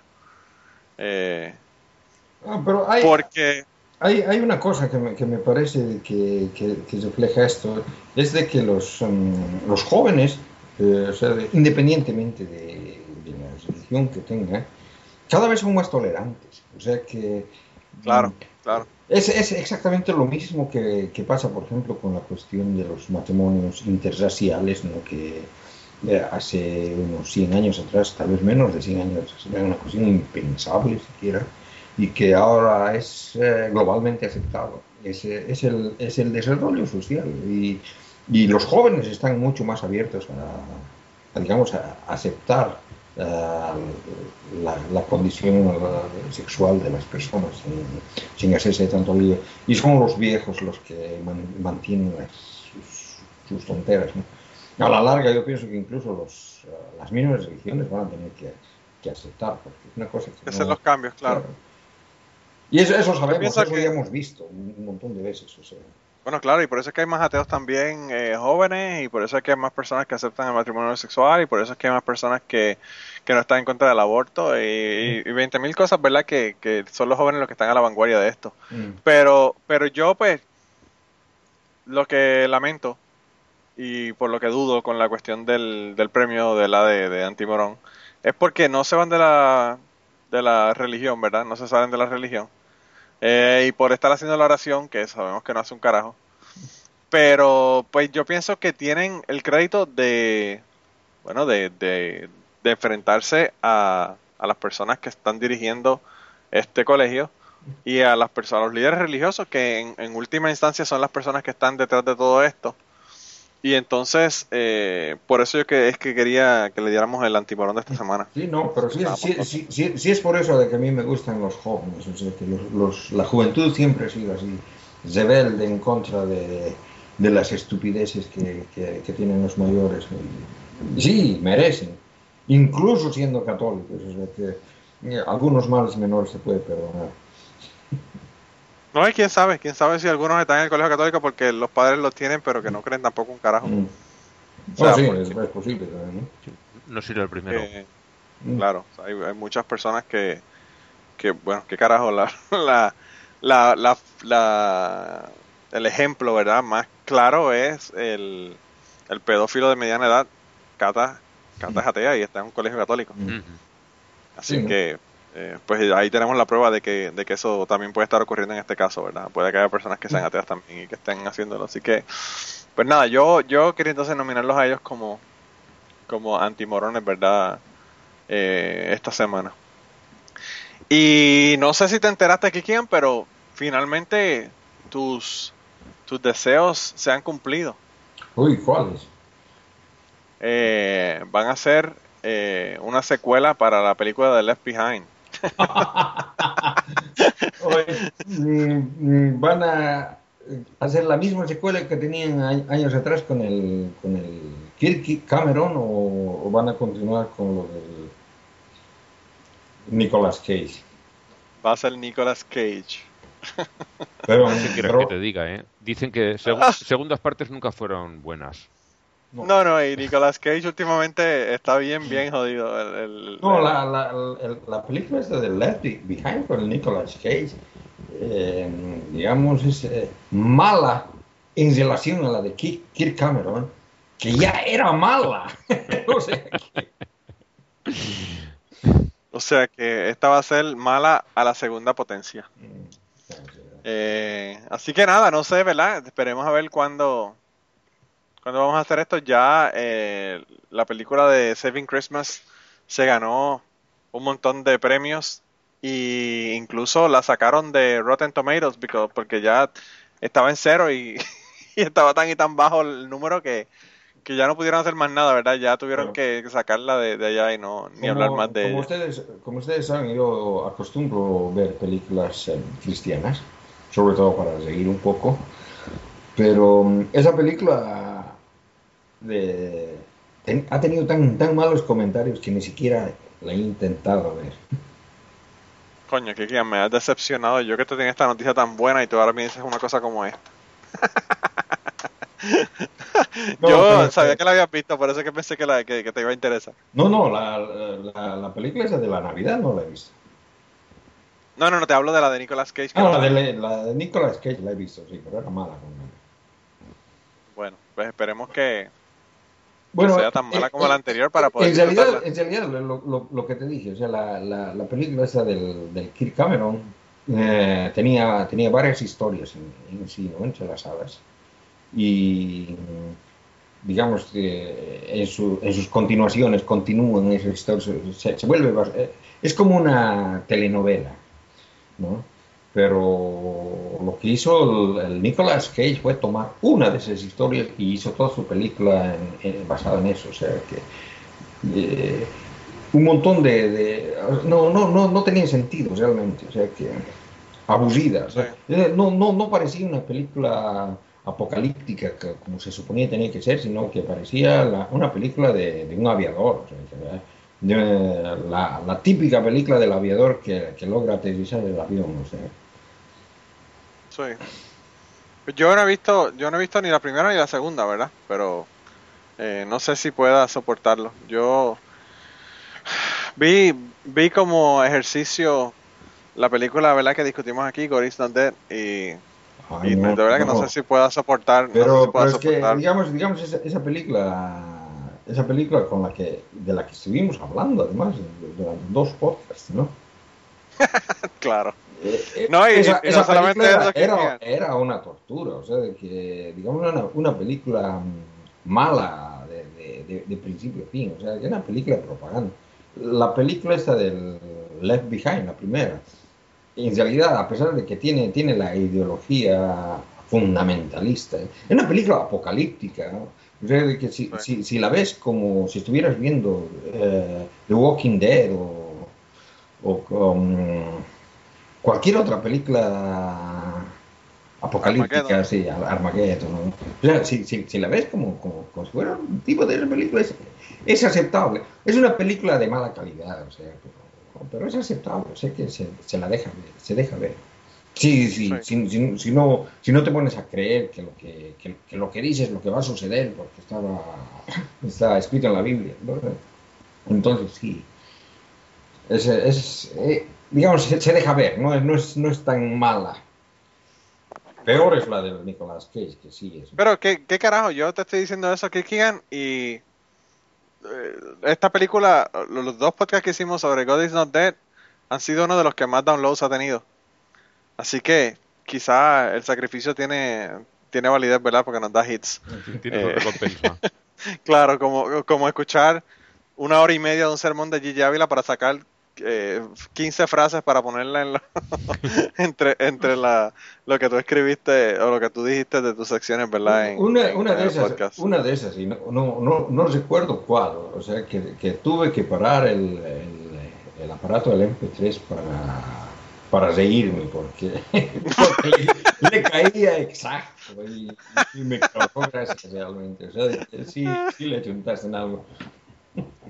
Pues yo, yo pensé que te iba a gustar, por eso fue que te comenté cuando estaba, cuando lo, lo- lo- y saqué las secciones y lo, y lo, y lo hice, ¿verdad? Que fue hace como tres o cuatro semanas atrás, te comenté que te iba a gustar mucho cuando lo, Mm. cuando lo escucharas, porque sabía que te iba a gustar mucho. Así que eh, las personas que no lo han escuchado, escúchenlo.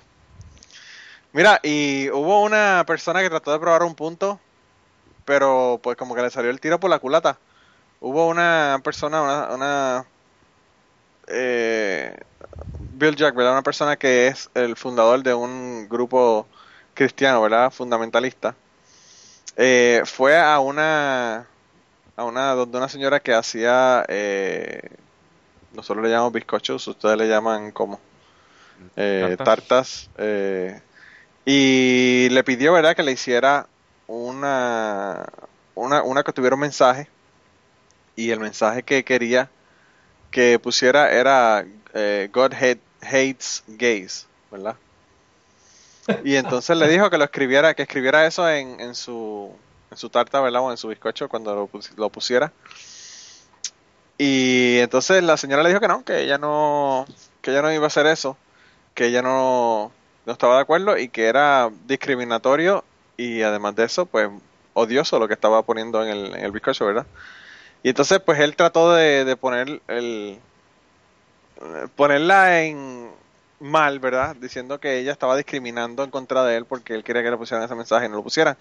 Que es la pelea que tienen en los Estados Unidos porque hay personas que se han negado a hacer tartas para bodas o bizcochos de bodas a personas que son del mismo sexo. Y entonces, eh, pues aparentemente fueron a, a una agencia regulatoria en, en Colorado y nada, ellos dijeron que no, que no había ninguna que no había ninguna que no había ningún problema porque ellos tenían el derecho de no hacer la tarta o el bizcocho porque consideraban que el mensaje era derogatorio hacia los homosexuales.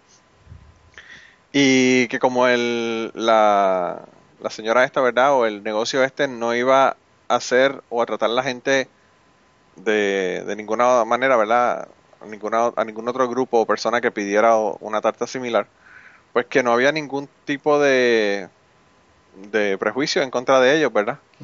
Y entonces, pues nada, se les jodió la, se les jodió la teoría a esta persona. Eh, y, y, nada, la señora aparece en una foto, si quieren pueden ir al enlace, lo tenemos en aterrizar.com para que lo vean, en donde ella sale con en una foto con un, con un bizcocho que dice Stop the hate, don't discriminate, ¿verdad? Eh, detengamos el odio y no dejemos de discriminar. Eh, así que se les cayó, se les cayó el caso a, esta gente que trataron de hacer quedar mal a la pobre señora esta que tenía el negocio. Eh, ahora, eh, la diferencia entre este caso y el caso de las personas que no han querido hacer un bizcocho, una tarta de bodas para matrimonios homosexuales, es que ellos no están haciéndola porque le están negando el servicio a una persona por, por lo que son, ¿verdad? Por su preferencia sexual, que está protegida eh, por la ley de los derechos civiles que se hizo en la década de los 60 en los Estados Unidos y que se hizo mayormente para proteger a las personas negros, eh, pero que pues, protege a todo el mundo, ¿verdad? Hay un montón de clases protegidas en donde se le protege por, por religión, por credo, por color, por origen, raza y 20.000 cosas. Y entonces, eh, pues por eso es que, que aplican uno y no aplican el otro. Pero pues ellos parece que no se dieron cuenta de la diferencia y pensaron que, no poner mensajes de odio en una tarta de la discriminación en contra de ellos. Así que muy bueno, muy bueno por la señora y muy bueno que se hayan jodido por estar siempre tratando de joder a la gente con, eh, ¿cómo se dice? Equivalencias que no son las mismas, ¿verdad? Que cosas que no son las mismas. Bueno, y, la verdad, o sea, de que yo no, no, no soy muy, muy, muy fanático por, por las cuestiones de la repostería, ¿no? Pero sí, alguna vez he hecho alguna, algún quequecito, alguna, alguna tortita, alguna vez he decorado también. Y eso de, de, escribir alguna cosa sobre la torta, es una cosa relativamente fácil. O sea, yo, no, yo no sé por qué, si, ella quería escribir, podía agarrar y escribir ella misma. Claro, claro. Lo que quería demostrar era que, la discriminaban por tener unas ideas determinadas. Y claro, no es lo mismo eh, de discriminar a alguien por unas ideas, digamos, que no afectan a terceros, que eso, que, que decir, no, no, es que yo quiero que quede claro que que odio a esta gente, que... O que tú eres negro y no te quiero dar servicio, pero tú eres homosexual y no te quiero dar servicio. Sí. nos, están, nos están discriminando porque no nos dejan discriminar. Exactamente. es claro. medio absurdo realmente. Y también, eh, eh, eh, esta es la razón por la que las personas que son ateos le niegan una compañía de que no se hagan letreros en los autobuses o que se hagan letreros en, ¿verdad? en la autopista o lo que fuera, y las personas no se pueden quejar de discriminar porque la persona que es dueño del negocio puede no eh, poner un anuncio por la razón que le saca del culo, ¿verdad? Eh, que, eso pues también le ha ocurrido a los ateos y tampoco han, tenido éxito en eh, pueden pataletear, irritar y todo lo demás, pero la persona puede negarse a poner el anuncio, comprar el anuncio. O sea, no le están negando no le están negando un servicio por lo que son o lo que fuera, es porque no, no quieren que ese mensaje esté en, en sus anuncios, ¿verdad? Eh, así que, que sería la misma situación en este caso. Pero no sé, yo pienso que podemos mandar a par de gente al carajo. Y ya, eh, yo iba a mandar a alguien al carajo y Kiki ya me corrigió, así que ya no puedo mandar a esa persona al carajo porque aparentemente no era que se estaba casando con una chica. pero, pero la persona que yo quiero mandar al carajo esta semana es una monja hija de puta. Que no le cabe otra palabra, ¿verdad? Y me la quitas. Que- Y, y quitas la mía. Ay, ¿te la voy a quitar? Sí. Pues entonces, dila tú, Kirkian. Te voy a dar el, el beneficio para que tú seas el que la diga. Es que Ah. se me tocó de cerca porque yo también tenía monjas maltratantes en el colegio, como sabemos ya de, de podcasts anteriores, ¿verdad? Pero coméntala, Kirkian. Bueno, se, se trata de una, de una monja que para mostrar cómo había sufrido Jesucristo, para hacerle vivir cómo había sufrido Jesucristo, le clavó con unos alfileres a un, a un niño de 7 años. Y bueno, o sea, de que no es la primera vez que, que había maltratado a niños, o sea, que, que la están procesando, ¿no? O sea, que la, posiblemente la, la, la metan a la cárcel, sería bueno. Sí, ya, ya la removieron de la escuela, pero yo quiero que la metan a la cárcel, la cabrona, por maltrato de menores. Ujú. Sobre todo un niño de 7 años, que está cabrón. O sea, de verdad que totalmente, totalmente fuera de lugar. Si, si quieren que se clave ella, o sea que no, no tiene por qué estar haciendo Claro. a, otros niños, ¿no? Como, como, como de verdad, o sea que hay, hay algunos eh, cristianos que, que sí, eh, sobre todo en esta Semana Santa, que sé yo, que se, que se latiguean y todo eso. Bueno, mientras Se que se hagan, flagelan y todo. que se- mientras se, ha- se hagan a sí mismos está bien, pero que, que vayan a ser a, a menores todavía, realmente es como para mandarles a la mierda. o sea, que es- una- Nos pueden parecer idiotas, pero al menos no hacen daño a ningún otro. Sí, sí, o sea, que- eh, por eso, o sea, yo, yo, yo pienso, o sea, no, yo no estoy en contra de que las personas tengan las creencias que quieran y que hagan lo que quieran. ¿no? Cuando lo que, a lo que me, opongo es a que traten de ser a otras personas o traten de obligar a, a creer en, en, lo- en las cosas que ellos creen. ¿no? Ese es el problema. Sí, sí, sí, ahí, ahí donde entra el problema. Y, y donde, cuando afectan a terceros, como le pasó con la señora esta, con la tra- transfusión de, de sangre, ¿verdad? Que, que el, el feto de la doña se murió por culpa de ella, joder, y no querer la, la transfusión de sangre. Mira, Ángel, ¿y a quién tú quieres mandar el carajo esta semana? Pues yo quiero enviar, bueno, sale de una noticia que he colgado hace un ratito en, Facebook, poco antes de empezar a grabar. Quiero enviar al vicepresidente del, del Partido Nacionalista Hindú Mahasabha, o algo así. Y el señor se llama Sadhvi Deva Thakur, o eso pone en la noticia. O algo así, o algo así. Porque, en fin, ves estos nombres tan exóticos y dices, ¿lo habrá- ¿habrán atinado a escribirlo o vete a saber? Igual, igual se les ha ido alguna letra.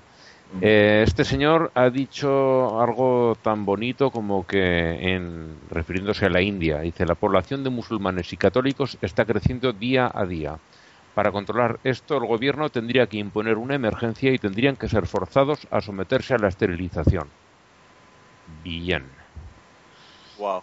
Pues si se puede enviar a alguien al carajo hoy sin remordimientos, desde luego este señor. Definitivamente. Eh, eh, En realidad, o sea, de que eso es lo que, lo que dijo alguna vez, eh, no hace mucho tiempo atrás, un neonazi aquí en Suecia refiriéndose a los musulmanes. Sí, Es que están, están creciendo mucho y que habría que esterilizar, esterilizarlos. Exactamente lo mismo, solamente Sí, sí.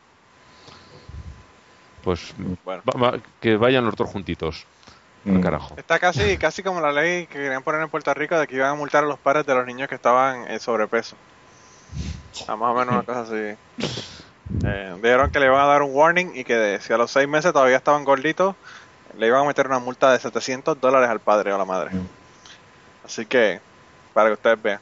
Eh, fascistas y, y, na- y nazis eh, los hay en todos lados. hasta, hasta ahora, ¿verdad? Eh, está cabrón. Mira, eh, pues yo entonces, ya que ustedes escogieron esos, como yo, no tenemos, ¿verdad? Nunca eh, falta de cabrones para mandar al carajo. Pues usaré una noticia esta semana, cambié la, noticia para quitar, no quitarse la Kirkigan, de una persona, ¿verdad? Que eh, es padre de dos niñas y aparentemente su, su cuñada quería que le, dejara a las niñas, ¿verdad? Para ir a la iglesia y el padre le dijo que no, que él no quería que la llevara a la iglesia, pero entonces la señora le pidió que la, las dejara ir para, para ir a la heladería, a comer helado con las niñas. Y aparentemente pues la señora empezó a darle eh, educación religiosa y ya estaba preparada cuando, cuando eh, llegaron las niñas y tenía el pastor de su iglesia allí y empezaron a hablarle de un montón de cosas, de que tenían que aceptar a Jesucristo. Eh, le dijo que se iban a quemar en el infierno. Le dijo, bueno, le dijo muchísimas cosas y entonces pues el padre puso esto en, Facebook explicando lo que, lo que había ocurrido y, y quejándose, ¿verdad?, de lo que le estaba ocurriendo. Y entonces eh, puso una foto de las niñas que salen eh, leyendo un libro que se llama Why There Is No God, porque Dios no existe. Así que el padre se tomó la se tomó la, La venganza. la iniciativa, ¿verdad? La iniciativa de, de enseñarle a las niñas o darle el libro a las niñas para que aprendan por qué Dios no existe. Eh, y fíjate, es bien interesante porque yo estaba escuchando el último Free Thought Today, o no, Free Thought Radio. Free Thought Today es el, el periódico. El, el podcast de Freedom from Religion Foundation. Y estaban hablando con una señora que escribió un libro de que era para padres ateos de cómo hablarle a sus hijos de la religión, ¿verdad? Eh, y entonces el, el libro se llama Relax, It's Just God. Eh, relájate, es solamente Dios. Y hablaba sobre un montón de preguntas que tienen los niños y cómo hablarle, cómo hacer el approach a los niños, porque lo que dice es que la desventaja que tienen los ateos es que no le hablan a sus, no le hablan a sus hijos de religión y no le hablan de sus hijos de Dios. Y entonces cuando alguien les habla eh, a ellos de Dios, no tienen la vacuna contra la tontería, ¿verdad? La estupidez.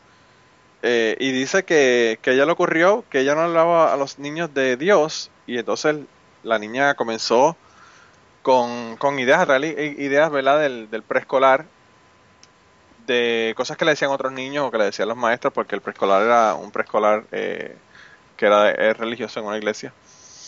Y entonces ella se dio cuenta de la necesidad que tenía de pues aclararle, ¿verdad? Y decirle a, a los a, la- a los niños la importancia de uno hablarles sobre esto. Así que eh, es otro libro que le podemos recomendar para las personas que están interesados, que sean ateos y que tengan niños y que quieran saber qué, qué hablarle y qué temas hablarle y cómo hablarle.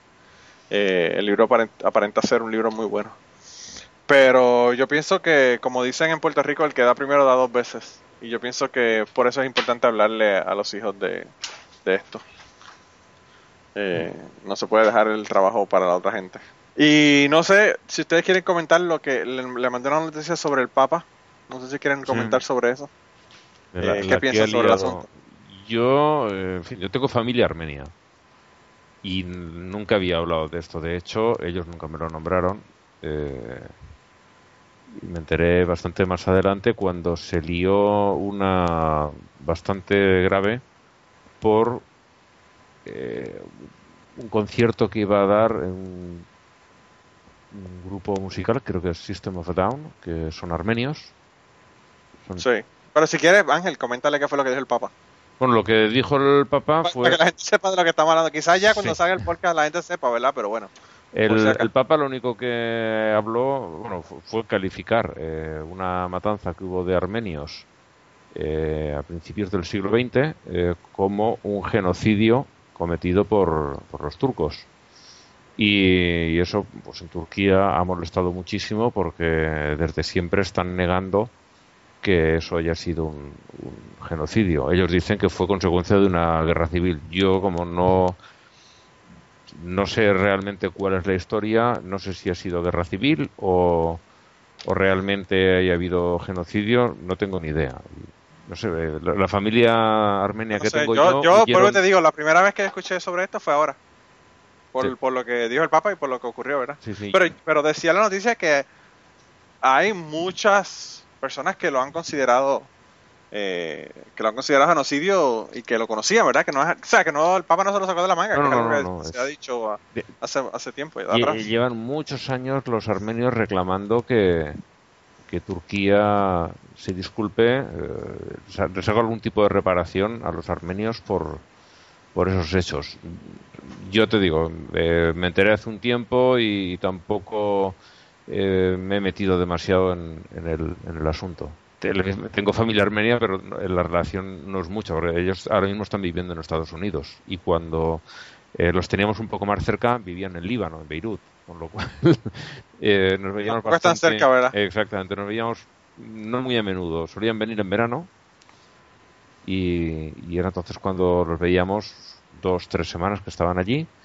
Y luego cuando estalló la guerra en, Líbano, eh, mi prima y una tía suya estuvieron viviendo en mi casa pues ocho o diez meses, luego estuvieron también un tiempo en casa de mis abuelos en el pueblo y, y después volvieron otra vez, se calmaron las cosas y volvieron otra vez para Beirut.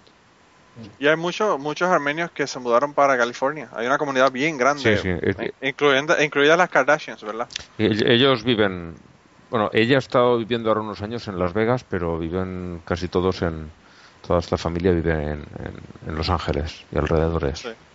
Sí, hay una, hay una comunidad bien, bien grande en Los Ángeles de personas que son de Armenia. Ah, yo pienso que, bueno, hay que darle kudos al Papa, ¿verdad? Por, por traer esto a colación. A pesar de que el Papa a mí no me cae muy bien, yo pienso que, que estas cosas hay que traerlas al frente y que hay que hablarlas, ¿verdad? O sea, hay que ser un, Eh, un poco Dawkins. En- aunque encabrone a quien encabrone, ¿verdad? Sí, Porque que aparentemente, el- como tú dices, la gente está bien molestos con el Papa por los comentarios. Pero bueno, ah, eh, el Papa, este Papa se ha distinguido por hacer comentarios que a algunos le molestan y a otros le agradan. Eh, en este caso, yo pienso que, que fue muy acertado el asunto y que hay que traer atención a, a este tipo de cosas. Así que, kudos para el, el Papa. Mm. Eh, y no sé, no sé si ustedes tienen algo más que quieran comentar, algo que haya pasado esta semana que se me haya quedado en el, en el tintero, que no hayas mencionado. Yo, como estuve de vacaciones, estuve como desconectado, ¿verdad?, del mundo. Yo me fui para Carolina del Norte, en un pueblo que se llama Cherokee, en donde me quedé, era dentro de la reservación de los indios Cherokee en Carolina del Norte. Y el hotel, un hotel de cuatro pares de cojones, pero no hay nada que hacer, ¿verdad? Eh, así que descansé muchísimo. Eh, vi mucha, mucha televisión, fui al casino y traté de no jugar mucho porque a mí no me gusta perder el dinero en el casino de esa manera. Pero tuve la oportunidad de visitar un museo de, de los Cherokees, ¿verdad? Un museo de, de- sobre la historia.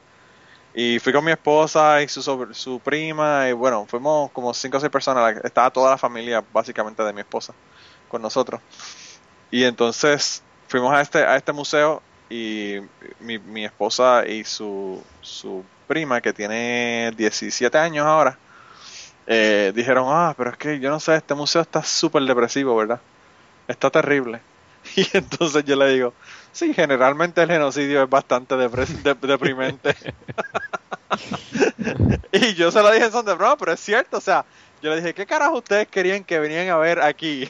Cuando se habla de la historia de los indios Cherokee, que fueron los que hicieron el Trail of Tears y lo sacaron para el carajo y se murieron un montón, en, en- ¿verdad? En, en- en su migración, cuando lo sacaron de sus tierras y todo lo demás. O sea, que yo no sé qué ellos esperaban ver, ¿verdad?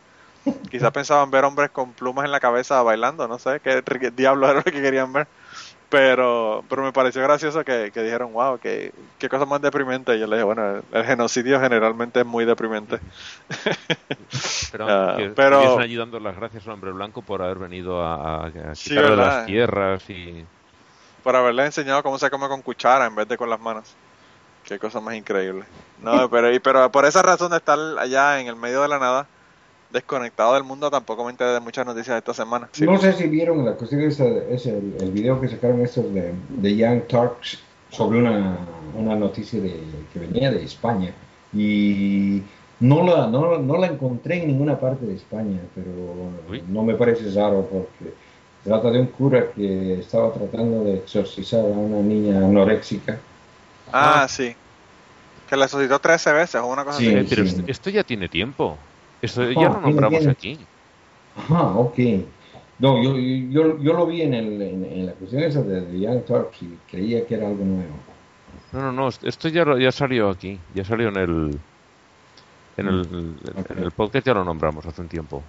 Ah, bueno. Nos pasó como con la noticia de, de la chica que estaba embarazada de su padre o su padrastro Ah, sí, sí. en Brasil, que también era una noticia Sí, vieja, no. pero que cada vez que uno la ve se encabrona igual. Sí, no.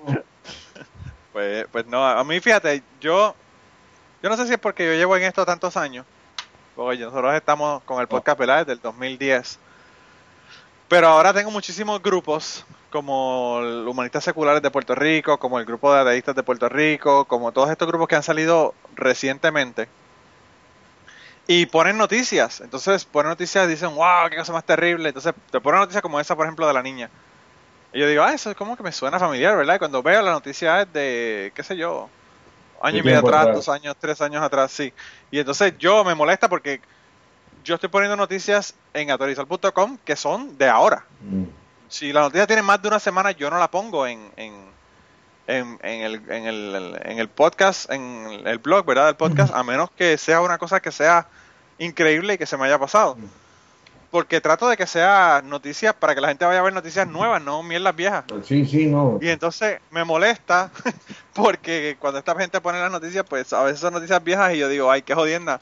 Eh, sí, me gustaría que, que llevaran el tiempo que yo llevo para que sepan que las noticias son viejas y no tienen que estar poniéndolas.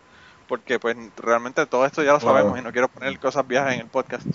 Eh, así que tengo que ahora, cada vez que voy a poner noticias o buscar o ver o veo que alguien pone algo, lo primero que hago es ir al sitio y ver la fecha.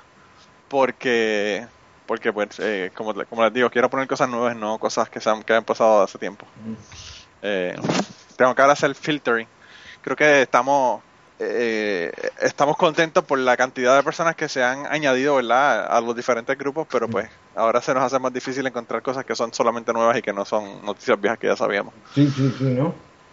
Bueno, sí Bueno, eh, eh, en realidad ah, hace, bueno, la- las últimas veces estaba, estaba comentando cosas que, que pasaban acá en Suecia, el- el- los, los debates que hay acá en Suecia, ¿no? Y bueno, había, había esta semana un debate que, que me pareció bastante interesante, a pesar de que quizás no tiene mucho que ver con, con la cuestión de ateísmo, ¿no? Y es que mm, hay un grupo de feministas musulmanas acá en Suecia. oh wow esas dos cosas como que no caen en la misma oración Sí, Sí. pero mm, pero sí, sí, pero sí las hay, ¿no? Y, y lo que pasa es de que mm, una, una de ellas escribió en un artículo, en un, en una, en un periódico, el Express, en un, un periódico bastante mm, grande acá en Suecia, un artículo en el que decía de que ellas se sentían como ciudadanas de segunda clase por, por el hecho de ser eh, musulmanas y feministas porque las feministas no las, no las aceptaban por, por su forma de vestirse, sobre todo el uso del Sí. hijab, ¿ya?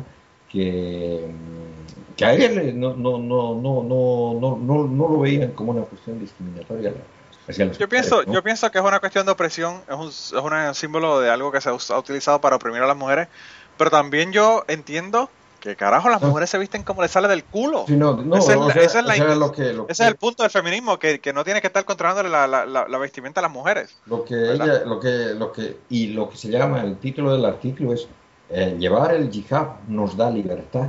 O sea que, que un- eh, medio, medio que el, que, el, que el debate ha sido bastante, bastante grande dentro del ambiente de las mujeres feministas, ¿no?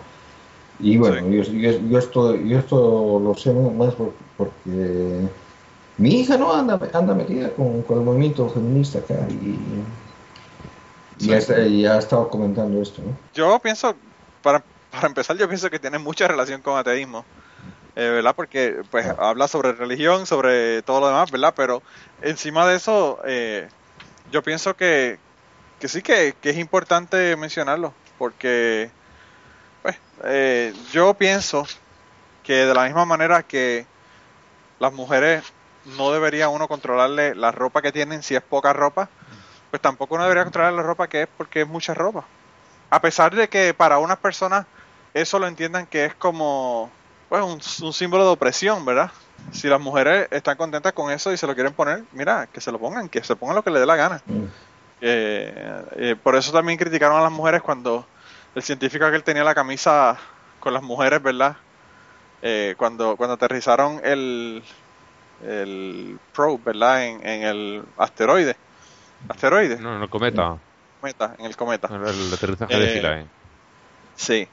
Y lo criticaron muchísimo, pero eso es una cosa y otra cosa es un hijab. El, el- el- mensaje que él tenía en la camiseta o lo que tenía en la camiseta, pues obviamente es como el mensaje del, del- de la tarta esta o del bizcocho de la señora, que es un mensaje que, que lleva un mensaje que no es positivo. No es una cuestión de, en el, como en el caso de, del hijab, que pues es un- algo cultural. Sí, pero Eh. de, todo, de todas maneras, o sea, no, no, no sé por qué, o sea, de que cuando, cuando yo veo musulmanas con, con ese traje, con, con, con los velos, por más de que sean los, los, los velos estos más moderados y multicolores y todo como, como quiera, me, me causa, o sea, me causa enojo, o sea, no sé, o sea, tal vez, tal vez lo, lo tengo, lo tengo eso, ¿no? De que este, los velos son, han sido utilizados para discriminar a las mujeres durante tanto tiempo que Claro, para, para oprimirlas, y, digamos, y digamos eh, tenía, tenía, ten- tengo esa idea, la he tenido esa idea precisamente porque han sido mujeres eh, feministas que, que han estado escribiendo y que siguen escribiendo en contra de esto, ¿no? Y ahora sale, sale digamos, este, este movimiento de musulmanas y feministas, una cosa media rara, ¿no? Pero las cosas que se inventan, ¿no? Pues yo, yo pienso que, que sí, eh, como tú, de la misma manera que tú, entiendo que es algo que se ha utilizado para oprimir a las mujeres y para, pues para, para joderle la vida, ¿verdad? Para minimizarlas y para todo lo demás. Pero, pues, aparte de eso, también veo el punto de que ellas tienen de que si se quieren ellas vestir así, es por motivos propios que se están queriendo vestir así, pues también lo veo como libertad de ellas, ¿verdad? De que se pongan lo que quieran. O sea que, pues, es bien, es bien difícil. Y yo escuché una vez a, a Tracy Harris de el ATS Experience, pero no fue en el ATS Experience, fue en el podcast que tenía en Godless Beaches, que era el podcast de las chicas, ¿verdad? De, de allá de, de Austin. Y entonces ella estaba comentando diciendo que para una mujer musulmana salir sin el velo en público por la razón de que ellas lo han usado toda su vida y aunque sean indoctrinamientos y todo lo demás, ellas lo ven como casi salir en traje de baño, ¿verdad? Como salir desnudas si no salen con ese velo. Y entonces ella lo que decía era que ella, a pesar de toda la implicación que tiene el velo, ella lo veía como una forma de mm, opresión a la mujer, obligarla a que se quite el velo, porque es como obligar a una mujer a salir a la calle en traje de baño. Eh, a nivel psicológico, ¿verdad? De lo que ella, de la manera que ella ve esto. Y entonces, cuando ella comentó sobre eso, pues a mí me pareció que hacía mucho sentido, ¿verdad? Porque tú estás obligando a la mujer a que salga de una manera que ella no se siente cómoda con salir a la calle de esa manera. Y entonces, quizás si lo vemos así de esa manera, quizás la cuestión pues como que cambie un poco. Eh, pero bueno, no sé, yo, como te digo, eh, veo, veo los dos lados de la moneda y, y yo pienso que, el- como te digo, la mujer debe tener la libertad de ponerse lo que quiera y como quiera y cuando quiera. Eh, así que bueno, no sé. ¿Y qué dice, y qué dice tu hija sobre el asunto? Bueno, ella, ella es, digamos, defiende, defiende a las, a las mujeres que, que se visten como quieran. Sí. Bueno, Y digamos, alguna vez, tiempo atrás, ya tuvimos un- un- una cuestión así, porque ella tiene amigas eh, musulmanas, ¿no? Y, y alguna vez yo le dije, ¿no? Esa cuestión del- de, que no, no me gustaban los velos esos, y me dijo, ah, eh", Y sa- sacó esa cuestión de que más que cuestiones religiosas es cuestión cultural. sí. Y, y puede que sí lo sea, la verdad que puede que sí lo sea. Por eso yo pienso que es bueno que se, que se, se vistan como les dé la gana. A mí, Mm. Eh, siempre y cuando sea su decisión, ¿verdad? sí, yo, yo eso sí, lo deciden ellas, pues mm, bueno, pero lleven, pero me sigue pareciendo eso, un signo de opresión. Y, Sí, mí y me- y- y con las temperaturas que sufrimos por aquí en verano, de verdad, Ah, bueno, me eso- hace- que me hacen sí, sufrir. ver así a una. A, a mujeres, porque si dijeran, no, es que los hombres van igual de forrados de, de ropa. Pues mira, oye, eh, son sus costumbres, tampoco me hacen ningún daño que hagan lo que les dé la gana, ¿no? Pero ellos sí que van fresquitos, si se han de poner pantalón corto, pantalón corto, camisetas ligeritas y van la mar de bien. Y ellas Sí. eh, tapadas hasta, vamos, a- hasta decir basta. Y, eso, pues, yo, si, si se lo ponen porque quieren una cuestión cultural, bien, pero me, me da cierta aprensión. La verdad es que no, no, no me gusta nada verlo. Sí, a mí tampoco, a mí tampoco. Pero bueno, ¿qué te puedo decir? Eh, No, yo, yo, yo, yo, yo lo, si, si, fuera una cuestión cultural no sería una cuestión tan, tan obligada. Yo, digamos, veo, por ejemplo, el traje que, que se ponen las cholitas en Bolivia, que, que es, un, es un gorro y unas polleras anchas. Y, y, eh, es un traje vistoso, ¿no? Que, y, digamos, hay gente que sí se la, que, la, que lo usa a diario. Pero, por, por ejemplo, cuando, cuando una cholita va de viaje a un país vecino, a Chile o a, la Argentina, acá sí se pone blue jean, o sea que no, que no es una cuestión que, que lo tenga que tener a la fuerza. Tiene que ser requerido. Porque es una cuestión cultural, no es una cuestión de, de obligación. En cambio, la cuestión esa del, del yihad me parece de que lo usan todo el tiempo, o sea que nunca, nunca se lo sacan. Vayan se lo quitan en casa. En casa que no solamente se lo quitan en casa, Ángel, que si no, que si no salen con eso, hasta las apedrean. Sí, sí, sí. Bueno, allí les apedrean. quizás no, tanto, quizá no tanto en, en, los, en los países europeos, ¿verdad? Pero en, los países del resto del mundo, eh, puede que sí. Eh, es brutal la cosa. Sí, no, y, y, bueno, interesante saber de que existen eh, un movimiento de feministas musulmanes. Bueno, eso, eso a mí siempre me, me alegra, ¿verdad? Yo pienso que, como, como estábamos comentando, bueno, eh, no, le toca a los musulmanes eh, reformar su religión. No sé, no sé cómo nos extrañamos. Y también hay feministas eh, cristianas, feministas católicas y todo eso. Y sabemos cómo, cómo son también en esas religiones. Sí. y, chicos que están a favor de los, de los de matrimonio gay que son mm. estudiantes de un colegio católico, ¿verdad? Como estábamos mencionando hace unos minutos atrás. Mm. Pero bueno.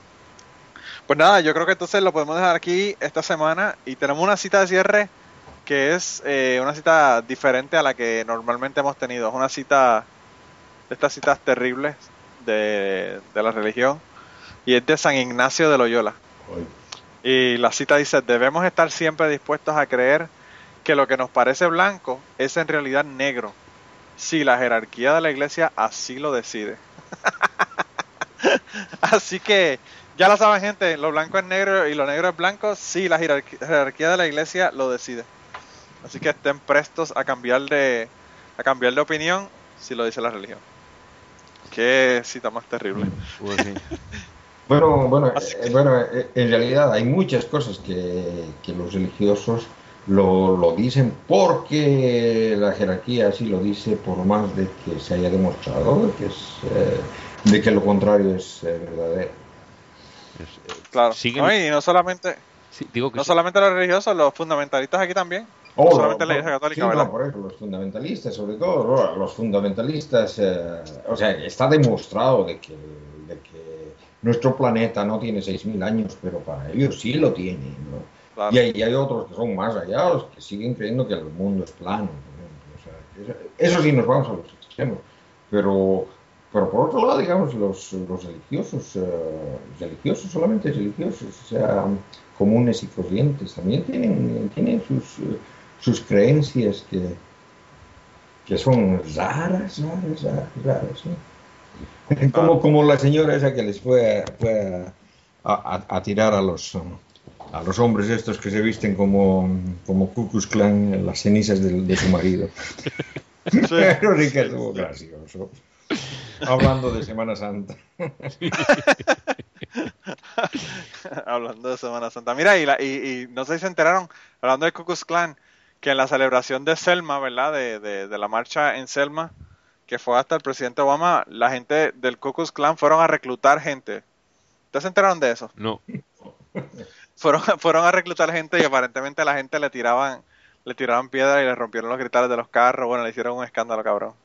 Pero que, que a quién se le ocurre ponerse a tratar de reclutar adeptos en, en una marcha contraria a todo lo que a todo lo que ellos este profesan, ¿verdad? Eh, es una, una, aberración total, pero esa, esa fue la última que hizo la gente del Ku Klux Klan. Bueno, a los, a los, eh. a los evangelistas, ¿no? Los evangelistas se van a, querer um, eh, evangelizar, como dicen, predicar a, gente que está, tiene los pensamientos exactamente contrarios de, lo que ellos dicen, ¿no? Sí, pero una, una cosa es predicarle y otra cosa es decirle, eh, ¿quieres unirte a un grupo? No, predicar es eso, predicar es eso. ¿Quieres, eh, quieres- Claro, quieres pero- juntarte pero- A, nuestro- a nuestra iglesia tiene. ¿Quieres venirnos a darnos diezmos? Esa es lo- la misma cosa. ¿no? bueno, pues quizás quizá tienes razón, Kirkien, quizás es la misma cosa. Pero a mí, a mí lo que me causó gracia es que la gente como que no le gusta mucho y le rompieron los cristales del carro y le hicieron 20 cosas. Eh, de verdad que yo, esta gente no me deja de sorprender, de verdad que están del carajo. Pero bueno. Y nada, con eso entonces ya los dejamos esta semana y ya estamos de regreso, así que vamos a seguir grabando hasta que hasta que nos cansemos y nos vayamos de vacaciones de nuevo, ¿verdad? Que, que no falta mucho, ya se está calentando la cosa. Así que nada, nos vemos entonces, se cuida un montón, un abrazo y hasta la semana que viene. Chao, chao. Hasta la próxima.